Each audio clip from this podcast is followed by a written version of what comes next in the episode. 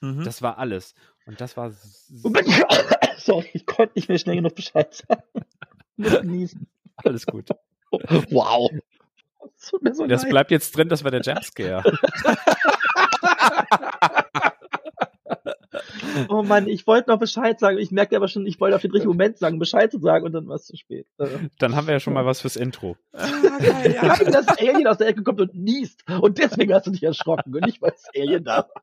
Genau. Hey, das. Ja. Also, das, Alien-Schnupfen, verdammt!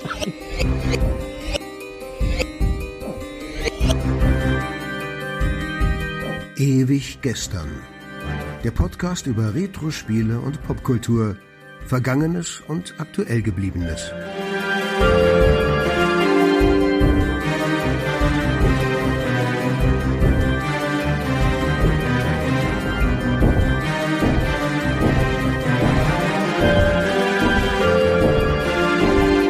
Die Retro Boys gehen mit euch der ganz großen Frage nach: War früher wirklich alles besser?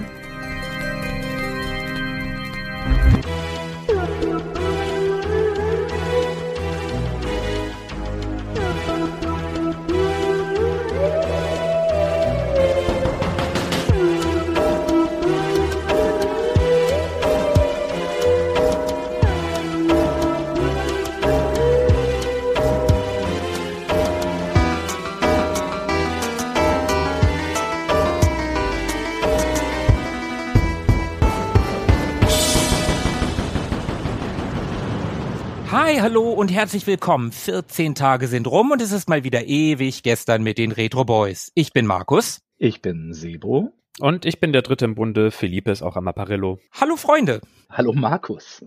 Hallo Sebastian.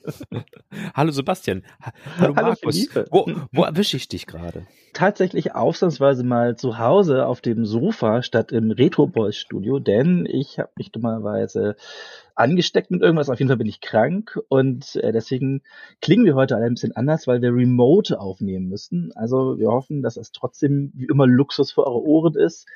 Wir müssten heute ein bisschen in die Trickkiste greifen, damit wir das hier auf Kette kriegen. Luxus im Sinne von Peeling für die Ohren, für die Trommelfälle. Fortgeschrittenes ASMR. Ja, aber, aber der gruselige Klang, den wir vielleicht haben, weiß ich nicht genau. Ich hoffe nicht. Aber wenn, dann ist er ja doch passend zu unserer Folge, beziehungsweise dem Thema unserer heutigen Folge. Denn ganz im Geiste von Halloween, also wir nehmen an Halloween auf, aber die Folge kommt ja erst nach Halloween. Aber trotzdem, wir wollen da jetzt mal nicht so pingelig sein. Wir sprechen heute über Horrorfilme. Juhu, Horrorfilme. oh nein, oh nein. Na gut, ich komme wieder vor, hinterm Sofa hervor. Genau, und darum ist auch Tobi nicht dabei, aber der hat uns versprochen, dass er eine Kleinigkeit abliefern wird. Er ist nämlich ein kleiner Schisser. So, dann legen wir mal los. Ja, verkauf doch mal unseren, unseren Zuhörern den Aufbau unserer Horrorfolge. Du hast da doch was auf dem Zettel. Ja, das mache ich doch sehr gerne. Ich genehmige jetzt mal einen kurzen Blick hinter die Kulissen. Wir haben eine ganz nette Diskussion über WhatsApp geführt und da ging es um die Definition von Horror und Horrorfilmen. Und da hatten wir doch hm, teils unterschiedliche Ausrichtungen. Lasst uns doch mal damit anfangen. Was ist denn Horror beziehungsweise was ist Horrorfilm? Und da war ich mir nicht zu schade, ein bisschen zu recherchieren. Ich bin auf Wikipedia gegangen. Und Horror ist ja, ist ja wirklich alt, ne? Also das ist ja ein, ein uraltes Genre. Und wenn man so will, dann könnte man Höhlenmalereien mit Bären und Löwen und was weiß ich, was da abgedruckt war. Äh, abgedruckt, ja. Äh, dran gemalt, äh, ja auch schon irgendwie als Horror bezeichnen. Horror gibt's halt schon vor dem Jahre 1000 in Geschichten. Das beruht im Ursprung mal auf Folklore, auf religiösen Traditionen, das Leben nach dem Tod, der Tod, das Böse, Dämonen, Vampire, Werwölfe, Hexen und so ein Kram. Ne? Das ist halt ein wirklich altes Genre, hat dann nach dem Jahr 1000 in Frankreich, im mittelalterlichen Frankreich in der Literatur sehr viele Werwolf-Geschichten hervorgebracht. Das ist, ein, das ist ein großes Ding damals gewesen. Dann gab es natürlich grausame Persönlichkeiten, auf denen Horror basiert. Dracula ist da sicherlich der bekannteste. Du meinst Vlad? Ja, genau, genau, genau, genau. Vlad Tepes, genau. Dann haben wir solche Leute wie Blaubart oder auch, ähm, wie heißt sie denn, Elizabeth Bethany, die ja angeblich im Blut von Jungfrauen gebadet hat. Ja, ich glaube, darauf wird auch in Hostel 2 auch angespielt, oder? Da gibt's auch so eine, die genau das macht. Das weiß ich nicht, den habe ich nie gesehen. Ja, äh, doch, doch, da, da hat sie so eine Badewanne, glaube ich. Oder sie duscht sich mit dem Blut von irgendwem. Auf jeden Fall. Ach, So. auch schön. War ganz nice. Und dann gab es so im 18. Jahrhundert, da gab es die Entwicklung Romantik in Richtung Gothic Horror. Und dann kommen wir ins 19. Jahrhundert und aus der Gothic-Tradition, da kam dann das, was im Prinzip so in die Richtung heutige Horrorliteratur. Also ab da ging es los mit dem, was wir als modern näher erachten, was dem, was wir heute gucken, näher kommt. Da kam dann sowas wie Hänsel und Gretel von den Gebrüdern Grimm oder Frankenstein von Mary Shelley von 1818, der Vampir von John Polidori Dann haben wir natürlich Lovecraft und Edgar Allan Poe. und auch Dracula, eben gerade schon erwähnt, wurde natürlich Ende des 19. Jahrhunderts veröffentlicht, 1897 um genau zu sein. Also da ging es dann tatsächlich los mit der Moderne. Und dann ist es natürlich nicht mehr weit, da kamen die ersten Horrorfilme auch auf. Und den allerersten Horrorfilm, den habe ich mir in Vorbereitung auf diese Folge auch tatsächlich angeguckt. Der heißt The Haunted Castle und der ist von 1896. Der ist also sogar noch ein Jahr älter als Dracula. Also Bram Stokers Dracula, das Buch. Der ist von Georges Millier übrigens. Den könnte man kennen, wenn man Hugo gesehen hat. Da wird er von Ben Kingsley gespielt. Der hat auch die Reise zum Mond gedreht. Und dieser ganze Film geht nur drei Minuten 18 und ist damals auch was ich in der Recherche herausgefunden habe, nicht mit Grusel, sondern eher mit Belustigung aufgenommen worden. Aber gilt heutzutage als erster Horrorfilm überhaupt. Okay, also jetzt haben wir schon so eine knappe Geschichte des Horrors in der Literatur. Wir haben uns heute ja aber eigentlich darauf eingeschossen, dass wir eher über Horror in Filmen sprechen wollen. Dazu bist du jetzt ja schon übergegangen. Genau. Ähm, genau, und wir wollten uns mal zusammensetzen und überlegen, wie definieren wir eigentlich Horror? Weil wir haben ja, hast ja schon einleitend gesagt, da unterschiedliche Ansichten. Ich habe ein sehr nettes Zitat gefunden, was ich gerne noch bringen würde, nämlich von Hans D. Baumann aus dem Buch Definition des Genres in Horror, die Lust am Grauen. Und der hat gesagt, Horror ist eine Gattung der Fantastik, in deren Fiktion das Unmögliche in einer Welt möglich und real wird, die der unseren weitgehend gleicht und wo Menschen, die uns ebenfalls gleichen, auf diese Anzeichen der Brüchigkeit ihrer Welt mit Grauen reagieren. Okay. Hm. Also er sagt im Endeffekt, normalen Leuten passiert übernatürlicher Kram. Äh, Muss ja nicht zwingend übernatürlich sein. Eher die Brüchigkeit der Welt und da geht's nämlich schon los, denn wenn wir uns sowas wie Halloween angucken, das Original von 1978, da ist ja nicht viel Übernatürliches drin, zumindest auf den ersten Blick nicht. Ja, also deswegen würden wir ja schon sagen, wir stimmen nicht mit dieser Definition überein, weil die ja darauf pocht, dass es diesen Bruch gibt in der Realität. Und Halloween hat ja im Endeffekt einfach nur einen Psychopathen als Killer am Start.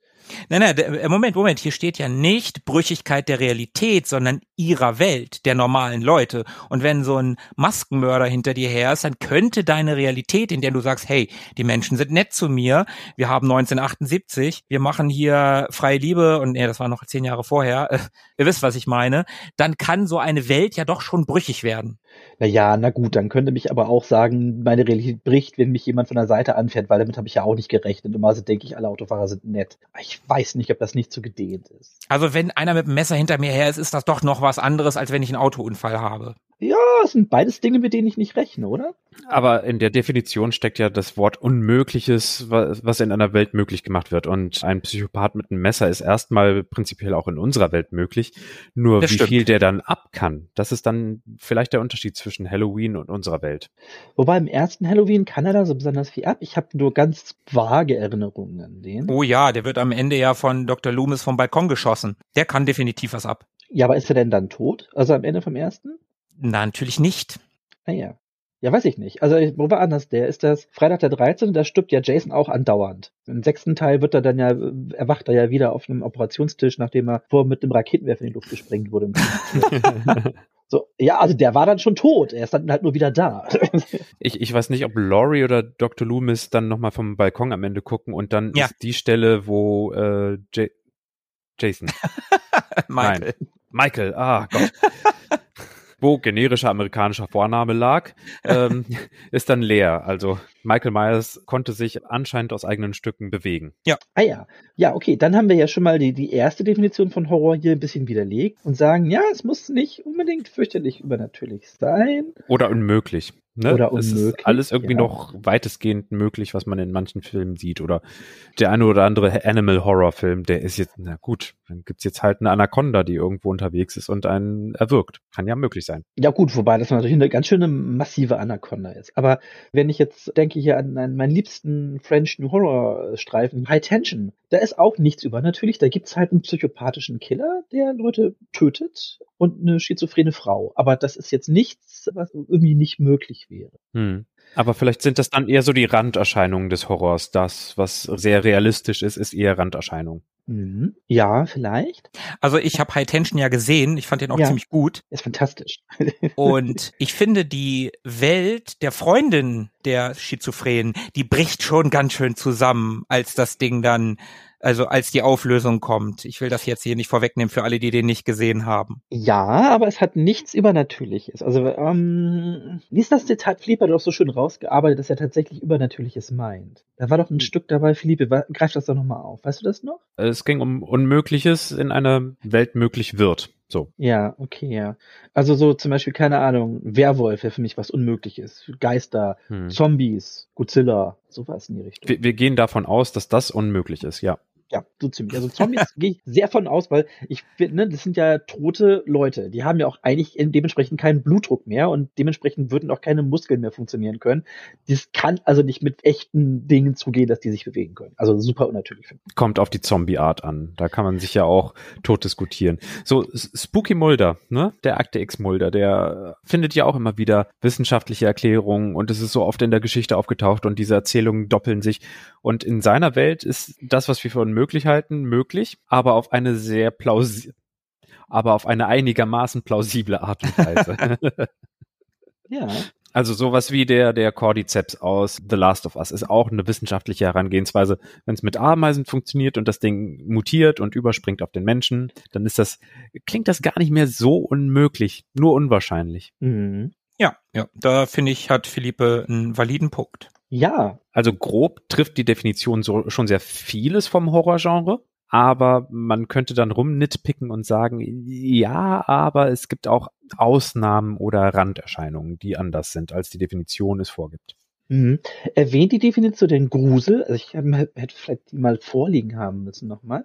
Wird da von Grusel gesprochen oder nur mit dem Brechen der Realität? Nee, nur mit dem Brechen von Realität und Gruselfilm ist ja für mich auch so ein Wort. Ich habe ja für mich immer so ein bisschen unterschieden zwischen Horror- und Gruselfilm Mhm. tatsächlich, um jetzt mal so ein bisschen auf die persönlichere Schiene zu gehen. Horrorfilm, Gruselfilm, für mich war ein Horrorfilm immer sowas Splatteriges, sowas, sowas Brutales. Da muss ich an, an Evil Dead denken. Sebo, ich glaube, du hattest mal Hellraiser in den Raum geschmissen, das ist ein Horrorfilm. Ja. Und ein Gruselfilm ist für mich eher sowas wie Der Exorzist oder Shining, so Filme, die nicht so vordergründig brutal sind, sondern mehr auf die Psyche gehen.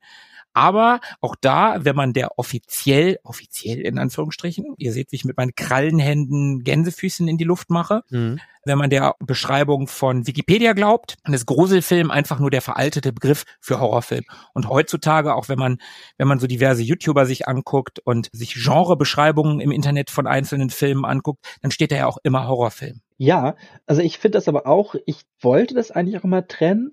Und ich finde, man kann auch durchaus zwischen Gruselfilm und Horrorfilm unterscheiden. Mhm. Aber ich finde, das ist eine sehr schwammige Grenze. So, ich, Total. ich finde, es gibt halt Filme, die erfüllen auch locker beides. So, ich habe jetzt zum Beispiel gerade in Vorbereitung für den Cast The Descent angeguckt. The Decent wie Abstieg. Genau. Okay. Mhm. Genau. Ja, da, da geht's um eine Gruppe von, von Frauen, die zusammen sportlich immer aktiv sind und eine wird aber durch einen Unfall, dabei stirbt ihre ganze Familie, ihr Mann, ihre Kinder und sie landet im Krankenhaus, wird sie rausgeworfen und ein Jahr später wollen sie so ein bisschen, um das wieder zu knippen, zusammen eine Unternehmung machen und äh, beschließen einen Abstieg in ein Höhlensystem und gehen diesem Höhlensystem verloren und da tauchen dann auch so monströse Wesen auf, die die Frauen dezimieren. Der Film findet aber so eine, so eine Grenze zwischen, also die ersten 50 Minuten taucht gar kein Monster auf. Da sind sie einfach nur so im Höhlensystem und das ist übelst beklemmt und auch halt gruselig, da bleibt mal jemand stecken. Und dann tauchen die Viecher auf, gleichzeitig gruselt man sich vor denen und hat Angst. Aber der Film ist auch ganz schön saftig. Also der wird dann auch ordentlich gemetzelt. Und ich finde, der trifft so eine ganz gute, so ein Mittelding. Oder wenn mhm. wir uns Alien angucken, da haben wir auch eigentlich einen typischen Monsterfilm im Endeffekt. Hm. Ähm, weil wir haben ja Monster. Ein Monster verbinde ich zum Beispiel eigentlich immer mit einem Horrorfilm. In einem Horrorfilm, zu einem guten Horrorfilm gehört auch ein vernünftiges Monster. Oder ein monströses Wesen. Wenn wir jetzt zum Beispiel sagen, wir haben jetzt hier Halloween oder Freitag der 13. So richtig, naja, die, die Typen sind schon monströs drauf, aber und irgendwie übernatürlich, aber das sind ja schon noch relativ Menschen irgendwo. Irgendwo, ja. Ja, und das Alien ist ja eher schon wirklich ein richtiges Monster. Also es, es kommt ja auch super monströs so erstmal aus dem Bauch raus, also erstmal in deinen Mund rein, dann aus dem Bauch raus und dann frisst es deinen Kopf oder so. Das könnte man aber schon als Horror bezeichnen, also wenn du das so beschreibst, wenn man es nicht kennt, ne? Ach so, darum geht's ja. Ich meine ja, der Film trifft ja die Balance. Ich würde ja sagen, es ist schon ein Horrorfilm, aber es ist halt auch ein Gruselfilm irgendwo weil er halt auch stark mit, mit Angst arbeitet. Ne? Also dieses Alleinsein-Gefühl im, im Raumschiff, Angst, dass man erwischt werden könnte. So, und der ist auch spannend. Also ich finde schon, dass der auch, der setzt ja nicht auf reine Gewaltakte. Mhm. Die hat er halt auch, aber er hat halt auch den Gruselaspekt mit drin. Ja, ja, auf jeden Fall da, da fühle ich mich doch eingeladen, direkt mal so ein bisschen mit, mit dem hervorzukommen, was für mich die Anhaltspunkte sind, was ein Horrorfilm oder was ein Gruselfilm sind. Also zunächst mal habe ich immer das Bedürfnis, nicht in Schubladen etwas reinzustecken und zu sagen, das ist jetzt Horror und das ist jetzt Grusel und dann ist irgendwas plötzlich zwischen den Schubladen, sondern ich betrachte sowas eher als Faktoren oder als Tags sozusagen. Also ich würde etwas sowohl als Horror als auch als Grusel taggen, wenn es zum Beispiel Alien ist dann habe ich etwas beschrieben daran und nicht es in eine Schublade gesteckt. Ergibt das soweit Sinn? Ja, voll. Okay. Und da würde ich sagen, dass diese Elemente, die angesprochen werden, tatsächlich sehr gut trennbar sind bei Horror und bei Grusel. Denn Horror ist schon so, dass es teilweise Richtung Ekel geht. Also die, die Grundemotion, die ganz, ganz tief sitzende, tief verwurzelte Emotion, die Reaktion Ekel. So, ich halte mich davon fern, weil es schädlich ist und es ist etwas, wo, womit man umgehen kann und was aktuell ist. Also ich sehe etwas, was wirklich widerlich ist und es erzeugt eine Abstoßungsreaktion. Das wäre dann vielleicht der Horroraspekt. Und der Gruselaspekt ist dann nicht Ekel, sondern wirklich äh, Angst. Also etwas, was ich in der Zukunft befürchte, etwas, was passieren könnte, wo ich jetzt gerade nicht die, den Zugriff drauf habe. Also etwas, wo ich ausgeliefert bin und wo ich die Macht nicht einschätzen kann, die es über mich haben könnte. Und bei Alien haben wir tatsächlich beides. Dieses Monster, was versteckt ist, wo man nicht weiß, wann wird's auftauchen und was wird mit mir in der Zukunft passieren. Aber auch die Ekelmomente, bei denen man weiß, so, das ist gerade echt nicht gut. Ich halte mich davon fern. So, Gedärme und Gehirn, nee, das ist ein ganz eindeutiges Signal. Es ist widerlich, geh weg davon. Du hast noch einen Punkt vergessen, also ein Teil neben Angst und Ekel gibt es ja auch noch Verstörung, ne? Ja, stimmt. Ja, und da finde ich aber ganz spannend, jetzt, wenn wir über das Horrorgenre reden, ich glaube, es gibt wenig Genres, die so viele Subgenres haben. Und ich glaube, das ist halt auch so ein Behilfsvehikel, um viele Filme in den Bereich Horror packen zu können. Wir haben ja schon am Anfang über Halloween gesprochen. Und wenn wir jetzt etwas weiter in die Genrebezeichnung gehen würden, dann wäre Halloween nicht zwingend ein Horrorfilm, sondern wäre ein Slasher. Ja. Also ein Slasher ist die Art Film, wo jemand viele Leute umbringt. Meistens eine Person, meistens mit einem Werkzeug, so, ne, zu, zu Slash, jemanden schneiden, aufschneiden. Und Slasher-Genre gibt's, da gibt's ganz viel. So, und da, da ist natürlich Freitag der 13., nee, sorry, Halloween ist der Begründer, ne, von Carpenter, genau. Und äh, der hat das Genre quasi hervorgebracht. Und es wird aber unterteilt. So, weil wir haben hier auch gar nicht dieses Monstrum, wir haben auch vielleicht gar nicht so fürchterlich viel Ekel, wir haben aber Gewalt und wir gruseln uns. Und dann gibt es so Sachen wie zum Beispiel Terrorfilme die nochmal in eine ganz anderen Richtung gehen und wirklich blankes Entsetzen hervorrufen wollen. Also mit, mit sehr schockierenden, sehr unangenehmen Szenen auch Personen in Situationen bringen, die super unangenehm sind zum, und, und auch den Zuschauer wie schockieren oder wie das verstören wollen. Deswegen muss ich da gerade denken. Da hätten wir zum Beispiel das The Hills of Ice Remake, ist ja, glaube ich, ein relativ effizienter Kandidat für sowas. Mhm. Der ja schon in sehr unangenehme Richtungen auch geht. So, ne? Man erinnert sich an die Szene mit dem Wohnwagen und dem Baby und so. Also das Remake von S, der erste Teil, den habe ich mit meiner Freundin damals im Kino gesehen. Ja. Und das war auch ein Ding, dieser Clown hat sie schon terrorisiert. Also das war für sie auch, ging auch in die Richtung Terror. Ja, ja, wobei das natürlich dann eine spezifische Angst ist. Es gibt ja so Angstvehikel. Aus Gründen haben viele Leute Angst vor Clowns. Nee, sie hat keine Angst vor Clowns. Das hat damit überhaupt nichts zu tun. Das war so. eher, wie der sich bewegt. Es gibt ja diese Szene, wo er da im Keller ist, wo alles überflutet ist und dann guckt er da irgendwie raus und dann kommt der angeschossen. Und solche Dinge, das, das war für meine Freunde total Terror. Hm, okay. Ja. Ja, ich, ich fand es doof. aber das ist ja, das ist ja, ich habe aber, ich finde aber auch Clowns keinen würdigen, guten Gruselaspekt. Stellt euch vor, man geht mit einem Kumpel einmal in die Sneak Preview und dann gibt's sowas wie so ein Schachfilm über Bobby Fischer, der, der Bauernopfer oder so hieß das Ganze. Mhm. Und man denkt sich, ja, sowas hätte ich mir von mir aus niemals angeschaut. Das war ja unerwartet und auf eine ganz bestimmte Art so horizonterweiternd und dadurch spannend. Sowas mache ich dann nochmal mit. Und dann schnappt man sich zum Beispiel seine Freundin und geht mit ein paar anderen Leuten in die nächste Sneak Preview und erwischt dann S.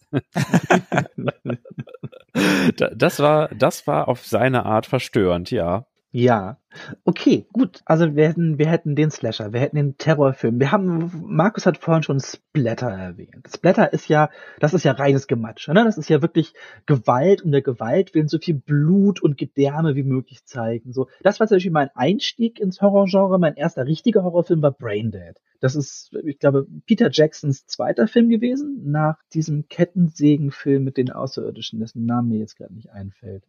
Nicht Meet the Feebles, sondern. Ach, der war ganz schlimm. Ja, Meet the Feebles mochten bei mir, als ich in der 8. und 9. Klasse war, ging der so rum, den fanden alle ganz toll. Ich, das ist tatsächlich auch eher ein sehr ekliger Film, finde ich. Ich glaube, die meisten fanden den gar nicht toll. Ich glaube, die meisten haben nur gesagt, dass sie den toll fanden. Das ist doch ein Scheißfilm.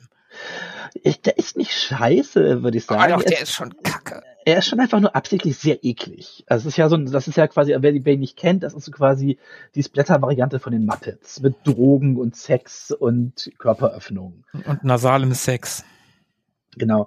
Ähm, naja, und ich weiß, und Braindead ist halt, das ist schon ein Splatterfilm irgendwo. Also das war so mein Einstieg und da geht's um Zombies und, und da gibt's einen Typen, der pflegt seine Mutter und geht mit seiner neuen Freundin irgendwie in den Zoo und da wird da ähm, irgendwer wird von einem Affenmonster gebissen. Ich glaube, seine Mutter, die beobachtet die beiden, wird von so einer Affenratte gebissen und dadurch wird seine Mutter zu einem Zombie und beißt alle, die die beiden zu Besuch kommen. Und am Endeffekt hat er dann ein ganzes Haus voll, irgendwann ist eine Party und dann geht er da mit einem Rasenmäher durch und dann fliegen die Körperteile und das Blut schießt hektoliterweise durch die Gegend und ich glaube, seine Freundin steht in der Küche am Mixer und haut die ganzen Arme und Beine da rein, um das äh, klein zu kriegen.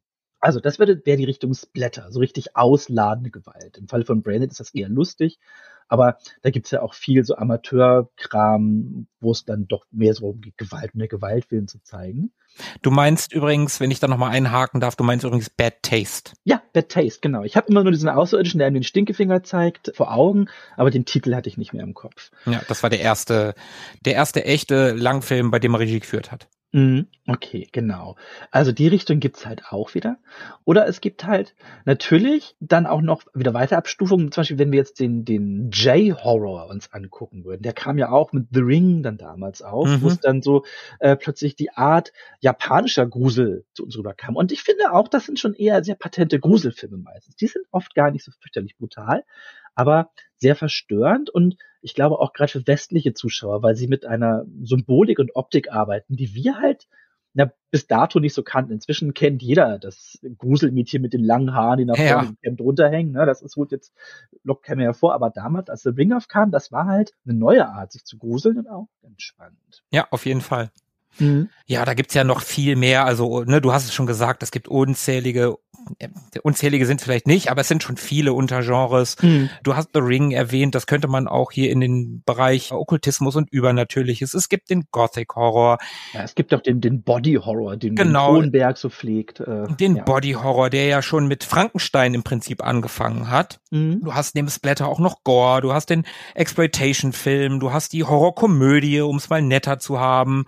Du hast ein Monster beziehungsweise Tierhorror, Ja. der weiße Hai, oder der erste Tierhorrorfilm im Prinzip war Die Vögel von Alfred Hitchcock. Ja, oder man, man hätte auch, man kann ja sogar sagen, es gibt Vampirfilme und Zombiefilme, das sagt man ja sogar schon. Ne? Also auch die haben quasi schon ihr eigenes Genre. Also wir sehen, es fällt gar nicht so leicht, so einen allgemeingültigen Horrorbegriff zu haben. Wir haben viele Dinge, die Aspekte von Horror beinhalten und die wir deswegen gemütlicherweise in das Genre reinschieben, obwohl es vielleicht gar nicht immer so der pure Horror ist, sondern Spielarten von Mhm. Horror. Von Horror, von Ekel und Verstörung. Ja, genau. Die schon so elementar versuchen, so Aversionsgefühle in einem auszulösen. Das hat man vielleicht abgrenzend zu anderen Filmen an der Stelle. Jetzt mal sowas wie Kriegsfilm oder so außen vor gelassen. Da, da hat man nochmal ein ganz anderes Gefühl. Ja, aber- aber wenn wir den Horror des Krieges vorgeführt bekommen, Hm.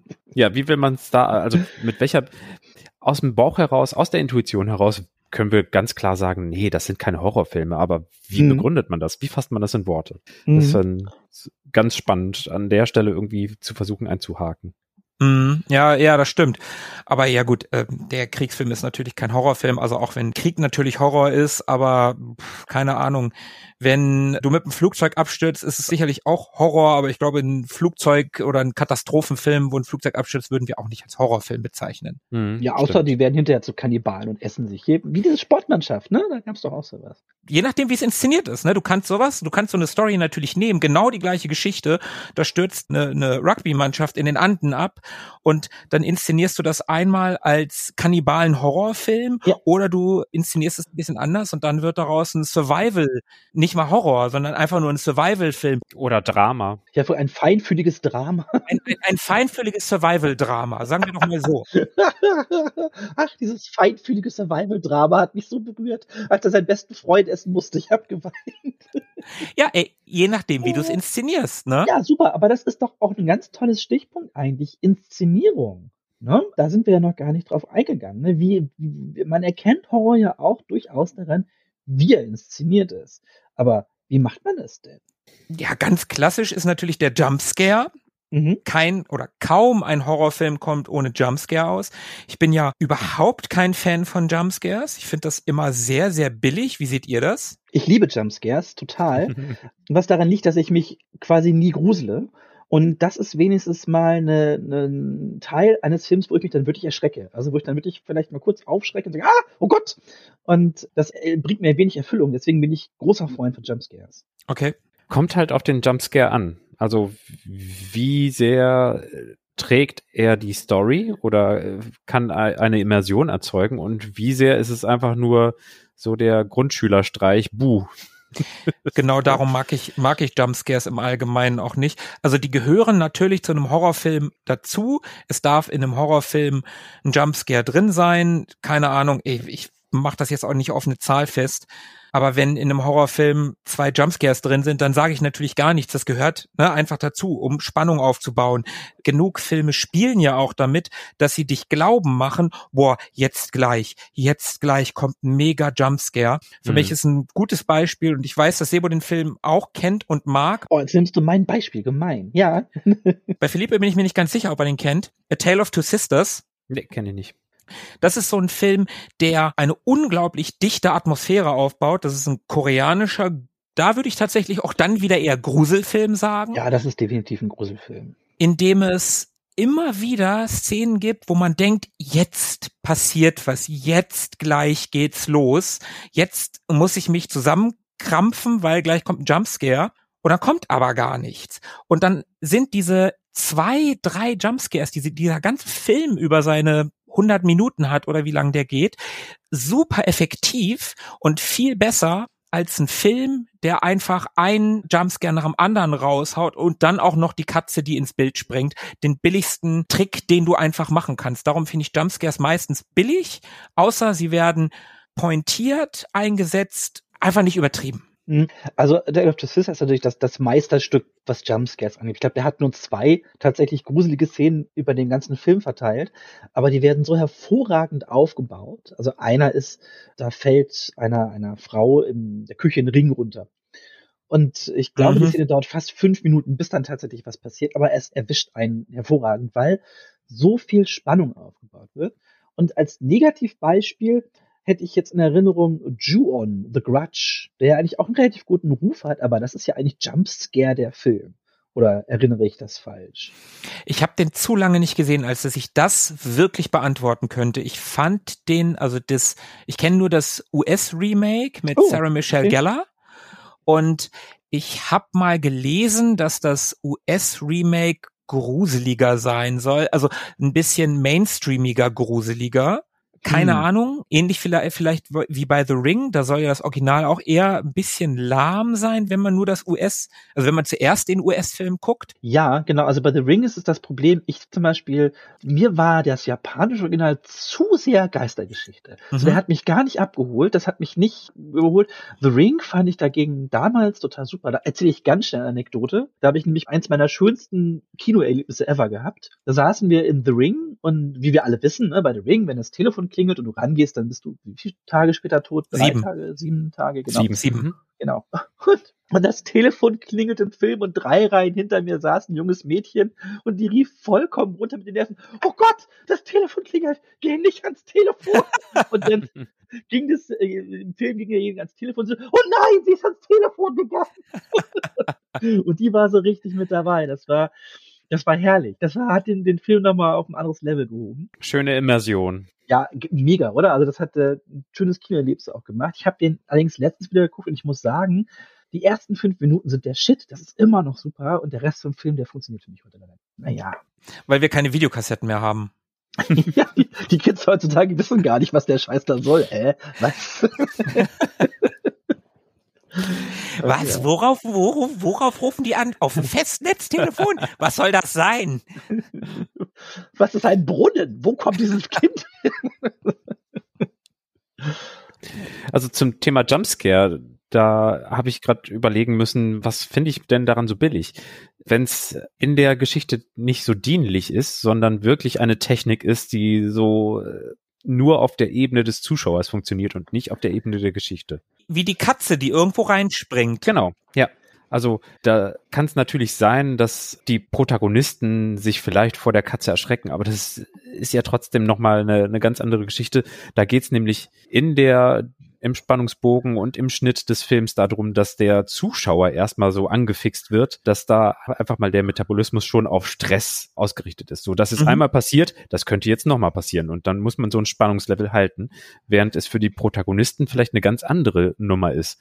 Nämlich in dem einen Moment ist eine Katze da und man erschreckt sich kurz, aber dann hat man sie vergessen, weil wieder eine ganz andere Zeit vergeht. Und das ist so, es funktioniert einfach nur auf, auf der Zuschauerebene und nicht im Film. Und bei beispielsweise Alien ist das eine ganz andere Nummer, weil es da allen gleich geht, den Protagonisten in der Geschichte wie dem Zuschauer, dass da plötzlich dieses Alien aus dem Bauch geschossen kommt. Das ist ein Jumpscare, der ganz elementar darstellt, wie es in der in der Geschichte wirklich läuft. Vorher hat man niemals eine Ahnung davon gehabt, was was da passiert und plötzlich sind alle davon überrascht. Mhm. Hm, das ist eine total schöne Erklärung dafür. Wie, ja, finde ich super. Alle leben das gemeinsam. ja. Und das totale Gegenteil davon wäre zum Beispiel das Spiel Slenderman, was wirklich einzig und allein auf die Jumpscare-Mechanik hinausläuft. Und eigentlich könnte man auf einen schwarzen Bildschirm starren und irgendwann wird er plötzlich weiß und es ist ein, ein sehr lauter Ton. Dann hat man genau das Prinzip von Slenderman. Okay, ja, sowas, wie gesagt, sowas kann ich nicht leiden. Das ist für mich dann eher, das ist so wie eine Geisterbahn. Weißt, du, es ist einfach, es ist billig. Und das, das ist eigentlich das, was ich immer wieder sage. Jeder kann sich von hinten an jemanden ranschleichen, in die Hände klatschen, aufschreien oder was auch immer, halt jemanden erschrecken. Das kann einfach jeder. Ja. Aber Grusel erzeugen, also wirklich dem Zuschauer ein unbehagliches Gefühl von Angst, von Verstörung oder auch Ekel zu präsentieren, das ist schon eher Filmkunst. Dazu dürfen auch gerne Jumpscares benutzt werden, aber halt, wie Philippe das gerade erklärt hat, irgendwie eingebettet in die Handlung oder in die Umgebung, wo die handelnden Personen sich bewegen. Wisst ihr, was ich meine? Oh mein Ja. Gott, fand ich das total das bescheuerte Beispiel, weil es gar nicht so richtig Gruselfilm ist. Science von M. Night Shyamalan. Mhm. Schamalan, Schama, Schamalailan. Scheiße. Genau. Ir irgendwann lerne ich den Namen. die Nachrichtenübertragung von irgendeinem Heimvideo von einem Geburtstag in Brasilien. Mhm. Und da sieht man, wie so ein paar Kids ein bisschen aufgeregt aus dem Fenster gucken und dann ist irgendwo in 15 Metern Entfernung ein Alien, was hinter einer Hausecke erscheint und in einer Hecke verschwindet. Mhm. Das war alles. Das ist gar kein richtiger Jumpscare, aber es ist in die Story so eingebettet, dass es wirklich die Handlung für alle gleichmäßig nachvollziehbar macht. Mhm. Mhm. Es ist ja manchmal auch dieses, was dann nur so ein, vielleicht so ein halber Jumpscare ist. Ich habe neulich das Remake oder ja, die Fortsetzung vom Hexenclub gesehen, The Craft. Und da gab's eine Szene, da ist die Protagonistin aus dem Schlaf erwacht, die lag in ihrem Bett und dann hat sie im Spiegel irgendwie so eine Gestalt gesehen. Und dann ist sie da halt ganz langsam aufgestanden, hat halt total Angst gehabt und dann ist sie in Richtung dieses Spiegels gegangen und neben ihrer Zimmertür im Dunkeln hast du gerade noch so eine Gestalt stehen sehen. Der war aber auch unscharf im Hintergrund, also den hätte man sogar übersehen können. Und das finde ich dann wieder ganz coole, wie gesagt, so halbe Jumpscares, weil du könntest es übersehen und wenn es dir dann auffällt, und das ist ja auch bei Science, glaube ich, wenn ich das richtig in Erinnerung habe, da kommt sowas ja auch vor. Ich weiß nicht, ob es dieses Video von dem Geburtstag aus Brasilien war oder irgendwas anderes, aber irgendwann kommt da doch auch sowas, dass du so einen Außerirdischen mal kurz siehst, aber man hätte es auch übersehen können, weil es so im Hintergrund ist. Hm. Hm, Ich mag das ja total gerne. Ich finde ja, das trägt ja auch zu einer unangenehmen Atmosphäre bei, weil man das hier stimmt irgendwas nicht und vielleicht hat man es nur so im Augenwinkel wahrgenommen oder man spult nochmal zurück, wenn man denn kann, wenn man nicht gerade im Kino sitzt und guckt, war da wirklich was? Und ich finde ja, wenn ein Film das schon mit einem macht, dann funktioniert der ja schon ganz gut. Das ist schön. Ich wollte auch noch ganz kurz sagen zu den Jumpscares. Also wie gesagt, ich bin immer sehr dankbar, weil ich mich für fast nichts grusele. Aber der genannte A Tale of Two Sisters hat A, zwei sehr effektive Jumpscares und ist B, ich glaube, der einzige Film, bei dem ich wirklich jemals Angst empfunden habe. Der arbeitet nämlich auch noch mit was, und das wäre nämlich auch vielleicht ein schöner Punkt, den man noch erwähnen könnte, was bei Horror ganz wichtig ist. Der arbeitet sehr effizient mit Sound. Oh ja. Und was der macht und was natürlich ähm, schwierig ist zu reproduzieren, wenn man es nicht wirklich zu Hause hat, aber ich hatte damals eine Surround-Anlage. Oh ja. Und diese Surround-Anlage war in meiner Studentenbude um mein Bett aufgebaut. Ihr könnt euch also vorstellen, ich lag in meinem Bett und habe diesen Film geguckt um drei Uhr nachts oder so. Ne? Weil ich dachte, ich gucke einen Gruselfilm, also gucke ich ja noch schön spät abends, wenn es dunkel ist. Und die Szene, die ich meine, da liegt die Protagonistin auch in ihrem Bett. Also genauso Mhm. wie ich. Und dann hört sie in diesem alten Holzhaus Schritte. Und du hörst diese Schritte genauso wie sie so um dich rumgehen. Und da hatte ich schon Gänsehaut. Sebo, du hörst ja aber nicht einfach nur Schritte, du klaust mir jetzt nämlich eine Anekdote tatsächlich Okay. zu dem Film. Ich habe den nämlich auch im Dunkeln geguckt und auch mit einer Surround-Anlage. Ich habe allerdings nicht im Bett gelegen.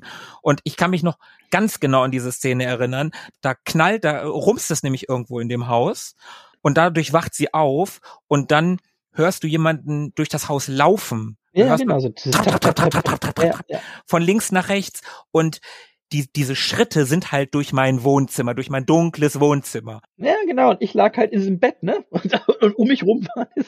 Das war wirklich so krass und das war so der Moment, wo ich gedacht habe, dafür hat man eine Dolby Surround Anlage, nicht für Explosionen von vorne, hinten, oben, unten.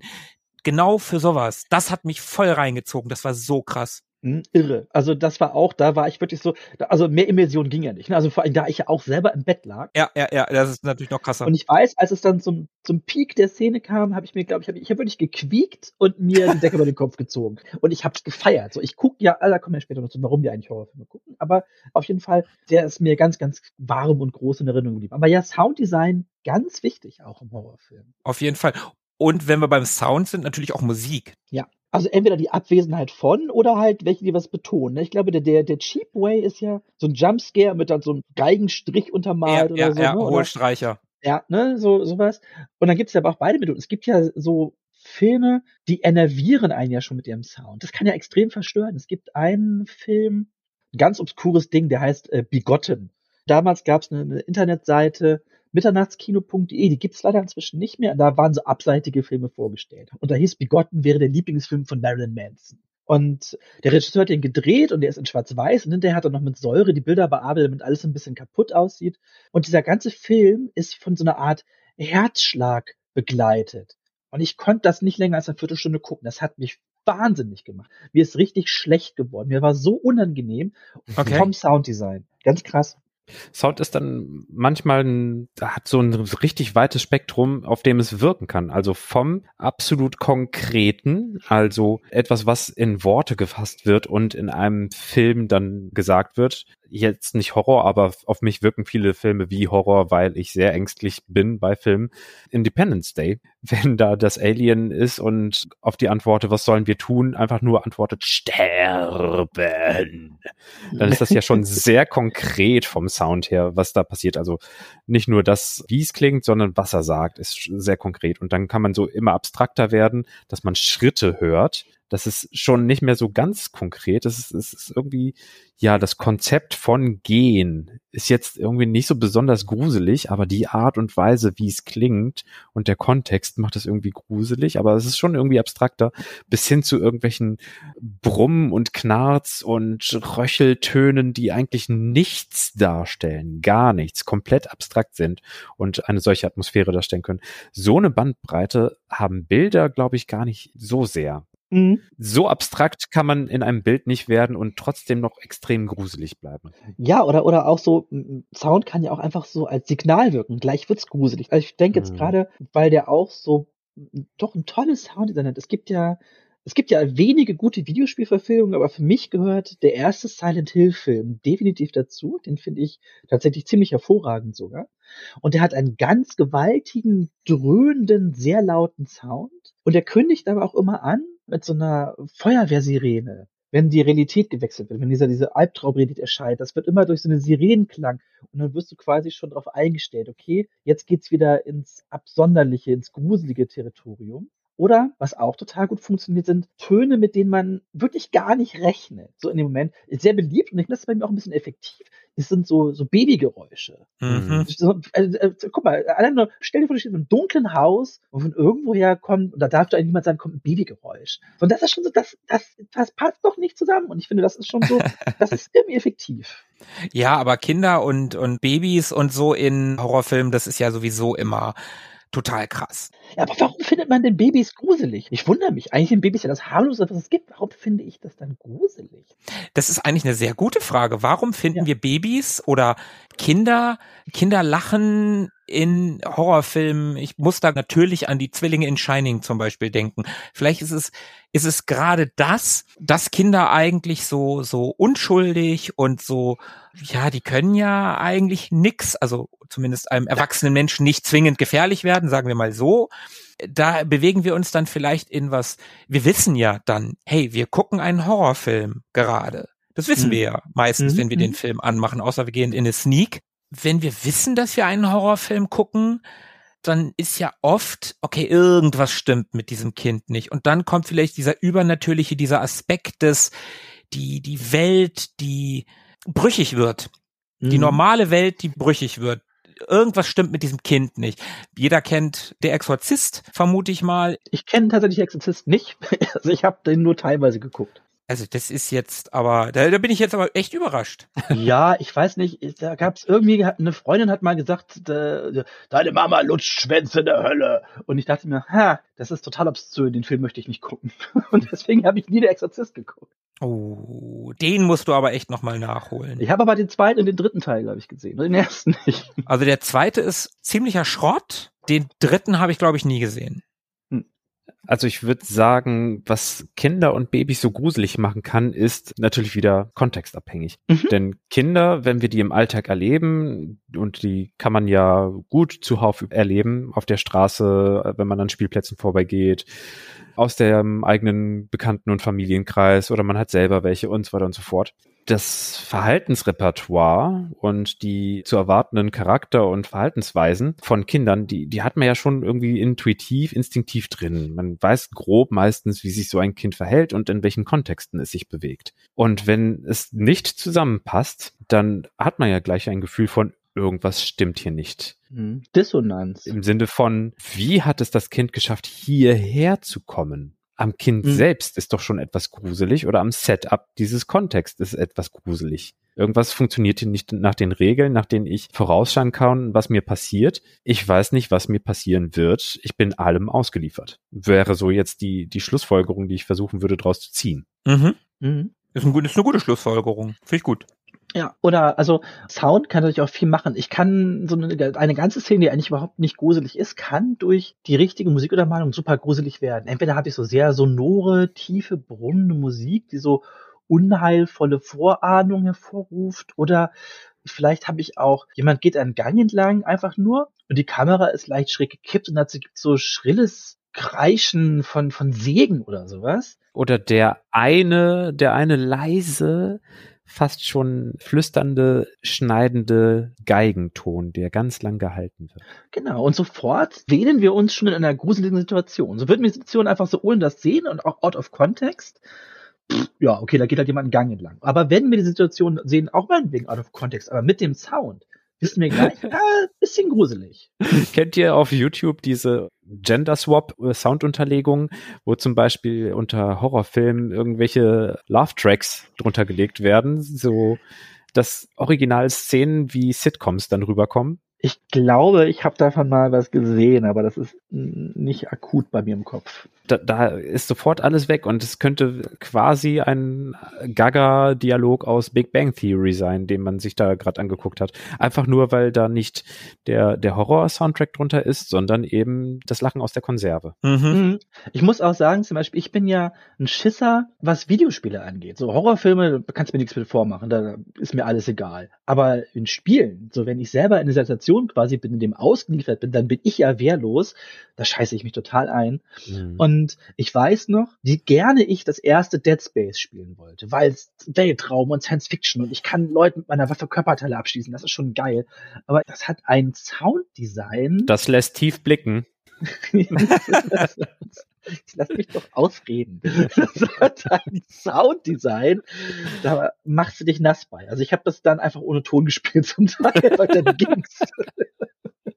Du hast natürlich recht. Also ich habe das erste Dead Space damals gespielt und das ist auch wirklich in Teilen ein gruseliges Spiel, wo es dann einen ein bisschen verlässt. So ein Film, wenn da kurz diesen Exkurs zum zum Spielen machen, ein Film, der ist nach 90, 120 Minuten einfach vorbei. Und so ein Spiel geht ja im Idealfall keine Ahnung, sechs, acht, zehn Stunden, wenn du so ein lineares Storyspiel nimmst, was kein Rollenspiel ist. Und da kannibalisiert sich natürlich derselbe oder ein ähnlicher Schockmoment irgendwann. Das kann ja in einem Film schon passieren, wenn, wenn der Jumpscare mit der Katze zu oft kommt, dann ist irgendwann klar, was da jetzt kommt. Und in so einem Spiel erst recht. Und du hast in diesem Spiel irgendwann halt so gute Ausrüstung und so starke Waffen, dass dir die Viecher nicht mehr so viel ankönnen, die da so rumlaufen. Ja, außer du bist so ein Arschloch wie Resident Evil 2 oder Dead Space 2 und baust einfach einen unbesiegbaren Gegner ein, der anderen auftaucht und dich verfolgt. Ich spiele gerade Resident Evil 2 und der Ja, verfolgt mich. Ja, der, der verfolgt mich gerade schon. Ja. Aber dem kann man ja relativ leicht entkommen. Also das ist ja, das ist ja relativ easy. Ja, ich habe mir einfach damals, als das rauskam, äh, schnell noch für 5 Euro den Zusatzpack geholt und hatte dann, glaube ich, unendlich Munition und einen Raketenwerfer und ballert ihn immer weg, wenn der kommt, Oh Gott, oh Gott. damit er mich nicht nervt. Bei Videospielen ist es bei mir so, dass zu Beginn eigentlich schon gereicht hat, das Ego-Shooter-Genre zu haben. Das war für mich schon Horror genug, weil man ist dann quasi der Situation ausgeliefert, in der man selber entscheiden soll, welches Viertel des Sichtfeldes man selber im Blick behält Mhm. Und welche drei Viertel einfach nicht im Bild sind. Vorher gab es ganz viel 2D, Jump'n'Run oder was auch immer, wo man um einen herum ganz genau sehen konnte, ah ja, okay, da kommt ein Gegner und keine Ahnung was. Aber dieses von allen Seiten könnten sie kommen. Stell mir vor, wie du dich im echten Leben die ganze Zeit gruselst, weil du keine Augen am Hinterkopf hast. Da rechne ich ja mit etwas anderem. Also echtes Leben ist dann nochmal ein anderer Kontext. Da sind gar nicht so viele Goons, die ich hordenweise über den Haufen schießen soll. Hellspawn. Ja, interessanter Aspekt. Das ist auch eine Art von ausgeliefert sein. So, man läuft mit Scheuklappen durch eine Gegend, die einem feindlich gesonnen ist. Hm, geil. Ja, witzig. Das habe ich so noch nie gesehen, aber finde ich einen interessanten Ansatzpunkt. Ja, bei mir ist es halt in Spielen echt dieses, dieses Gefühl von, von Wehrlosigkeit. Ich hatte das bei, bei Silent Hill 2 ganz stark. Ich wollte das unbedingt spielen, aber dann rennst du da rum und du hast halt, keine Ahnung, eine Holzlatte dabei. Damit machst du quasi nichts gegen die Hm. Gegner. Und du bist relativ langsam und unbeholfen und die sind super gefährlich und schnell.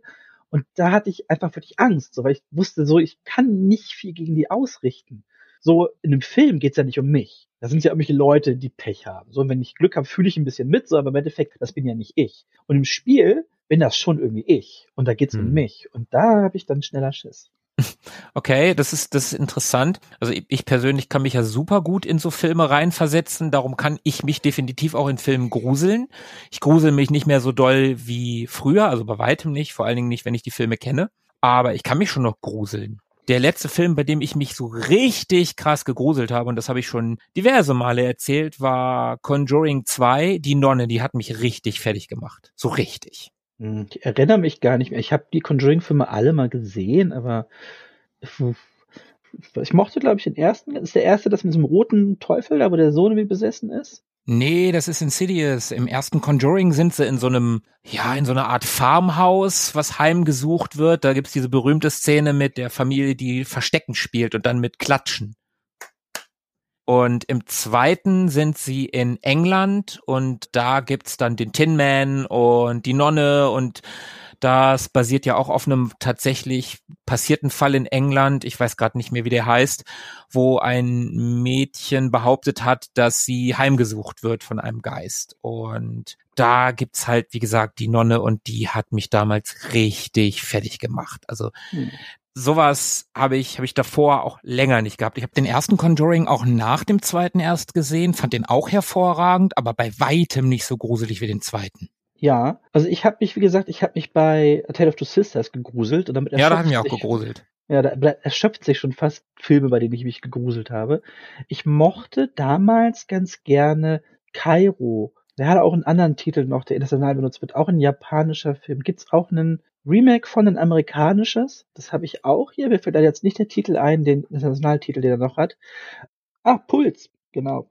Von äh, Kiyoshi Kurosawa. Der macht eh tolle Filme. Also da kann man eigentlich fast alles bedenkenlos gucken, was der macht. Der war auch ganz cool. Da geht es so um Vereinsamung. Da geht es so darum, dass Leute sich so verlieren. Es gibt so eine Webseite, die sie besuchen und danach werden sie sehr einsam und irgendwann werden sie nur noch so eine Art Schatten an der Wand. Mhm. Und wenn das passiert, werden Räume abgesperrt mit einem roten Tape. Und irgendwann kommt man in so einen Raum mit so einem roten Tape rein und dann taucht so ein Viech auf und das bewegt sich in Schnitten.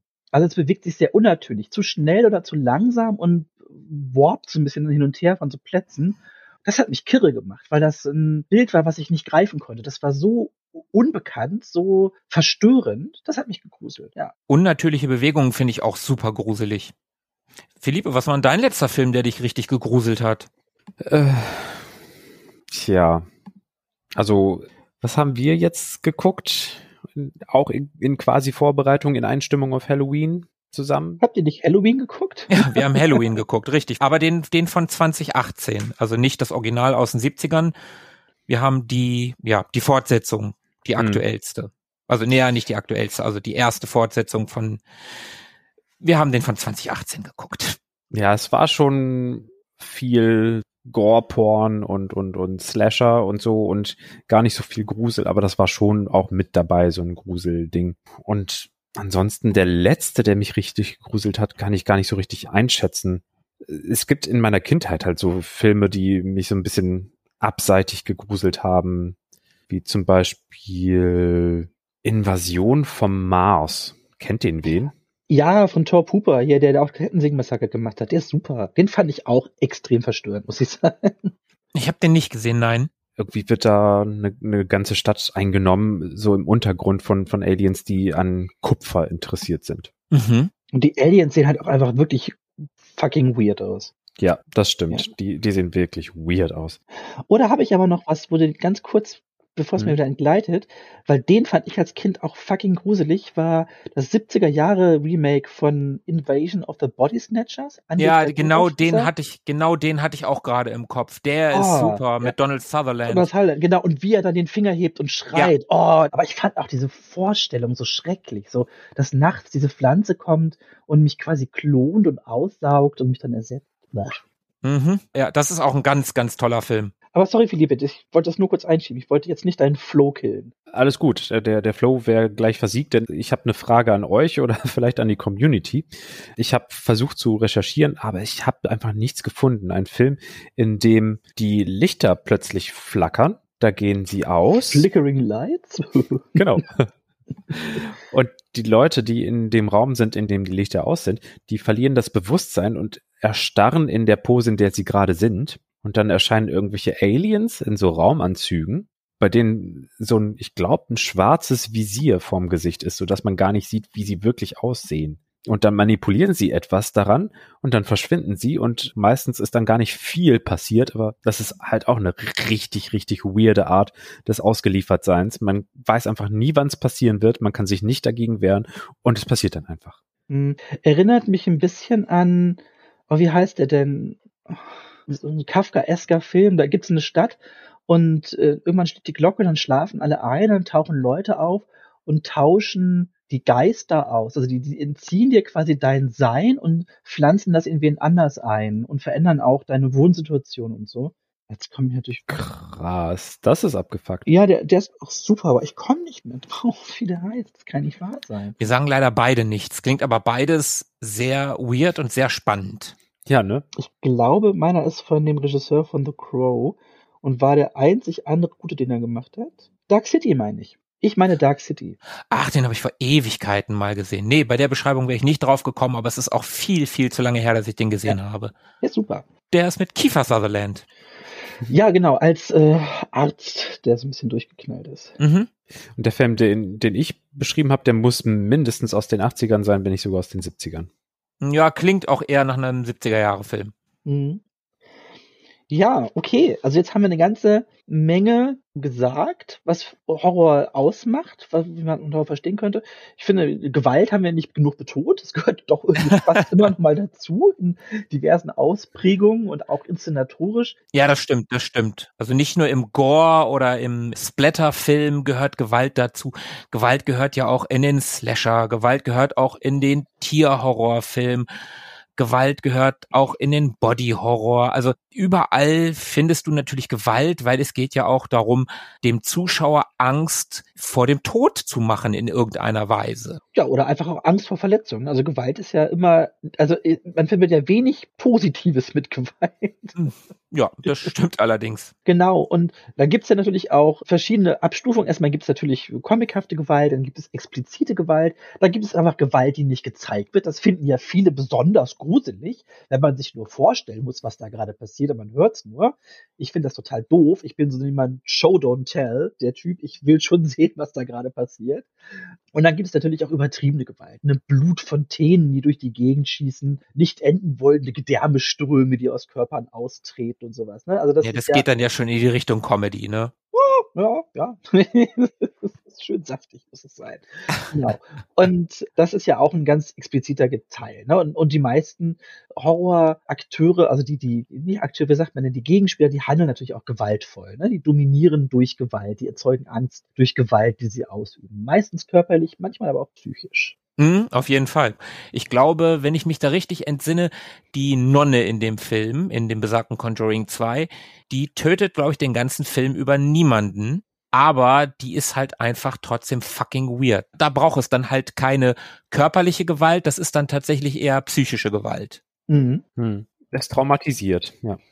ja, genau. Ja, Sebo, du, du hast ja, äh, du hast ja eben gerade auch schon bei den Spielen zum Beispiel gesagt, dass du die gerne spielen möchtest. Aber die machen dir Angst. So Filme jetzt nicht so. Aber wenn wir das nochmal aufnehmen, wir haben jetzt diverse Ausprägungen des Horrorfilms, das ist eben gerade schon gesagt. Jetzt haben wir Gewalt nochmal besonders, ne, nicht lange, aber wir haben nochmal besonders darauf hingewiesen, dass Gewalt auch zu Horrorfilmen gehört. Aber warum gucken wir das? Warum gucken wir Horrorfilme? Tobi zum Beispiel, der mag das nicht. Der guckt keine Horrorfilme. Mit dem kannst du gerade so ein Alien gucken oder Halloween. Das, das sind so Sachen, die kann er noch gucken. Vielleicht noch irgendwie sowas, was so gruselig ist wie S, dieser Fernsehfilm aus 90ern und solche Geschichten oder, oder Shining. Das kannst du mit ihm irgendwie noch gucken, aber dann hört's halt auch schon auf. Warum guckt man Horrorfilme? Mhm. Es ist auch eine Frage, die mir meine Freundin oft stellt. ich damit auch überhaupt nichts anfangen und wundert sich, warum ich da so viel Freude dran empfinde. Ich kann das, glaube ich, nicht kurz beantworten. Ich müsste ein bisschen ausholen, aber vielleicht nehme ich mir die Zeit. Ich finde, natürlich ist man auch immer irgendwie ein bisschen geprägt durch seine Umgebung. Und ich glaube, den Grundstein hat ungewollt mein Vater gelegt. Vielleicht springe ich noch ein bisschen weiter zurück. Als Kind hatte ich ein Buch, das hieß Momodoch. Und Momodoch war so ein Vampir. Und mich hat das fasziniert, weil in dem Buch sind diverse Monstren aufgetaucht. Und dann hatte ich noch ein Buch, der Zauberlehrling ist das hier, mit dem, wo er die, die Besen durchhaut und immer mehr Wasser kommt und sowas. Mhm. Das war auch illustriert und da hingen auch überall in den Zeichnungen, hingen so kleine Monster und Goblins versteckt so in den Ecken rum. Und das fand ich als Kind schon total cool. So, ich habe mich da drin verlieren können. Ich fand das spannend. Und irgendwann war ich dann mit meinem Vater in Urlaub in Schweden, da muss ich so zehn gewesen sein. Und da hat er mir von Alien erzählt und hat mir das aufgemalt. Er hat mir das Raumschiff aufgemalt, dieses abgestürzte, in dem sie die Eier finden. Er hat mir die Eier aufgemalt, der hat mir von diesem Wesen erzählt. Okay. Der ist nicht explizit geworden. Er hatte nur diesen Film gesehen, er war davon fasziniert, dann hat mir so ein bisschen die Handlung erzählt und ich war super begeistert. Also erstmal fand Papa das cool, also fand ich das natürlich auch cool ja, das hat so weit geführt. Irgendwann hatte ich dann ein Alien-Poster bei mir an der Tür hängen und so. Und äh, bis ich dann die Filme gesehen habe, hat ein bisschen gedauert. Und dann habe ich auch diese Filme gesehen. Naja, und dann hatte ich einen Nachbarn und der hatte eine riesen Horrorsammlung. Und so mit 15 fing ich dann an, mir diese Filme auszuleihen und habe mich dann wirklich durch alles, was die 80er und 90er hergeben konnten, durchgearbeitet und bin dadurch großer Horrorfan geworden. Und es ist bis heute mit mein Lieblingsgenre. Also wenn, wenn du mir drei, vier Filme hinlegen würdest und ich könnte auswählen, welchen ich davon gucke, ich würde wohl den Horrorfilm wählen. Und jetzt komme ich nämlich, glaube ich, langsam dahin, weil ich gerne Neues entdecke. Und ich habe immer das Gefühl, bei einem Horrorfilm ist die Chance am höchsten, dass ich was bekomme, was ich noch nicht gesehen habe. Dass ich, dass ich Bilder kriege, die ich noch nicht gesehen habe, dass ich irgendwie eine Idee zu sehen bekomme,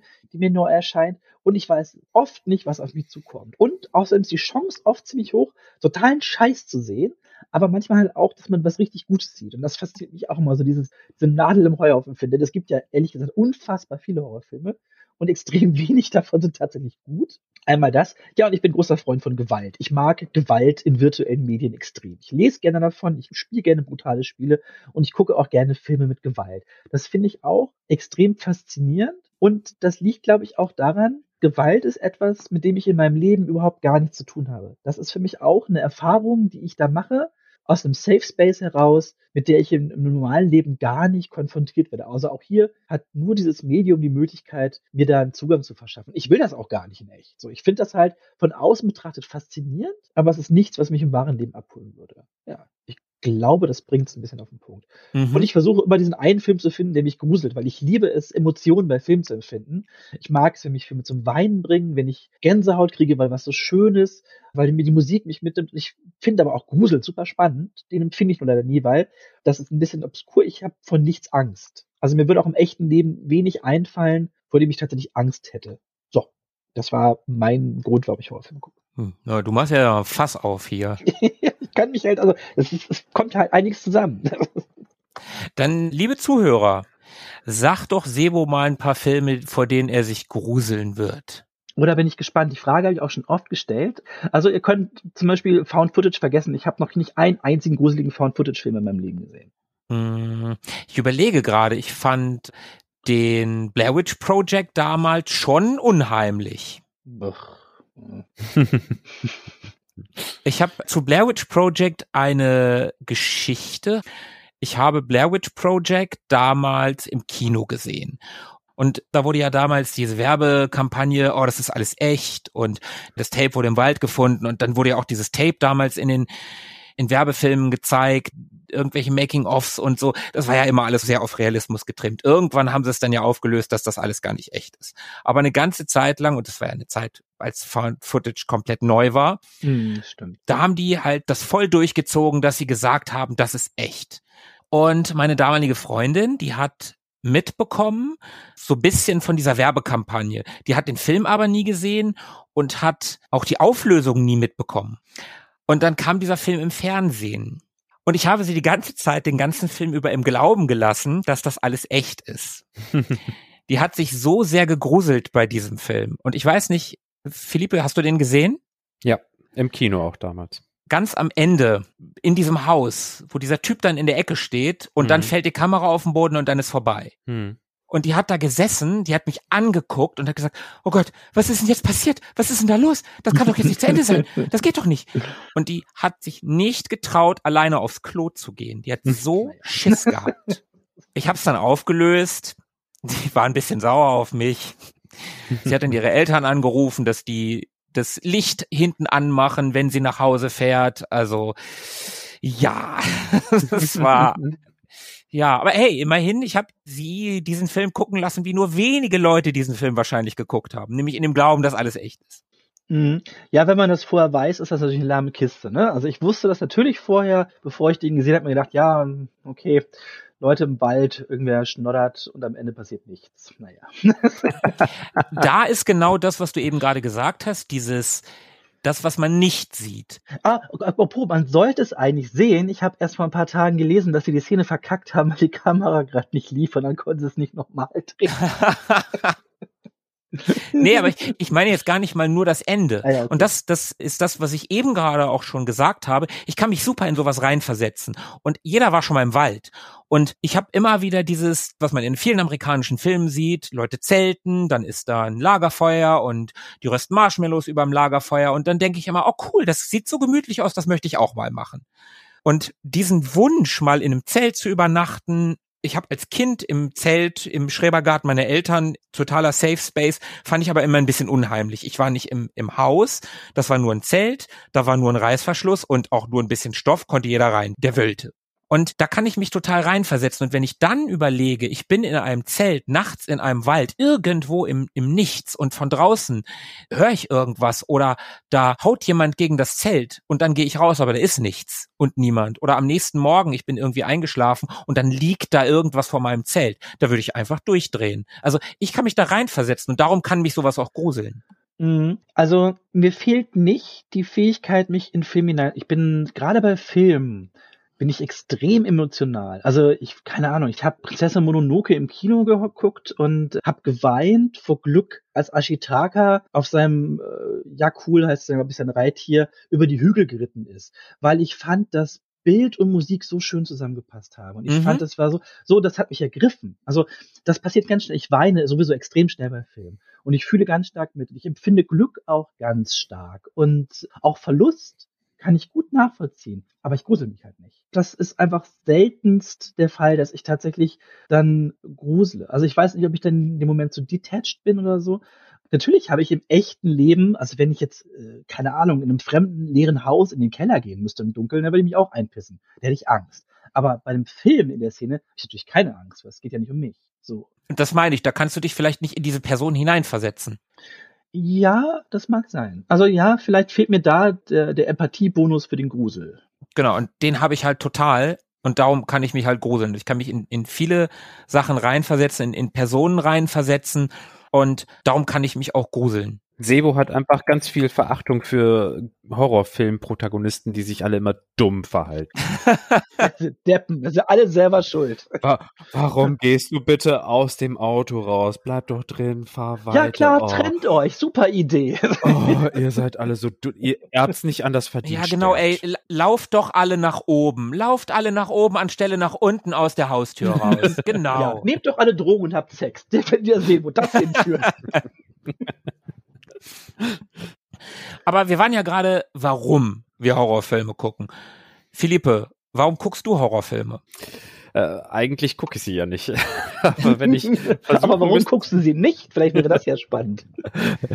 wenn ich versuchen müsste zu verstehen, warum andere es tun und warum es bei mir nicht klappt, dann wäre das so ein Aspekt von, also das, was Sebo erzählt hat, das hat mir schon sehr eingeleuchtet mit diesem, ich erlebe es sonst nicht in meinem Alltag. Und dann ist das einfach so ein Ausleben von dem, was mein Körper eigentlich so an Hardware da hat. Ich, ich habe doch die Hirnwindungen dafür. Warum sollten die brach liegen? Das fühlt sich an wie, wie Depression, wie Tod sein, wie ein paar Emotionen nicht haben, wie, wie eine emotionale Behinderung.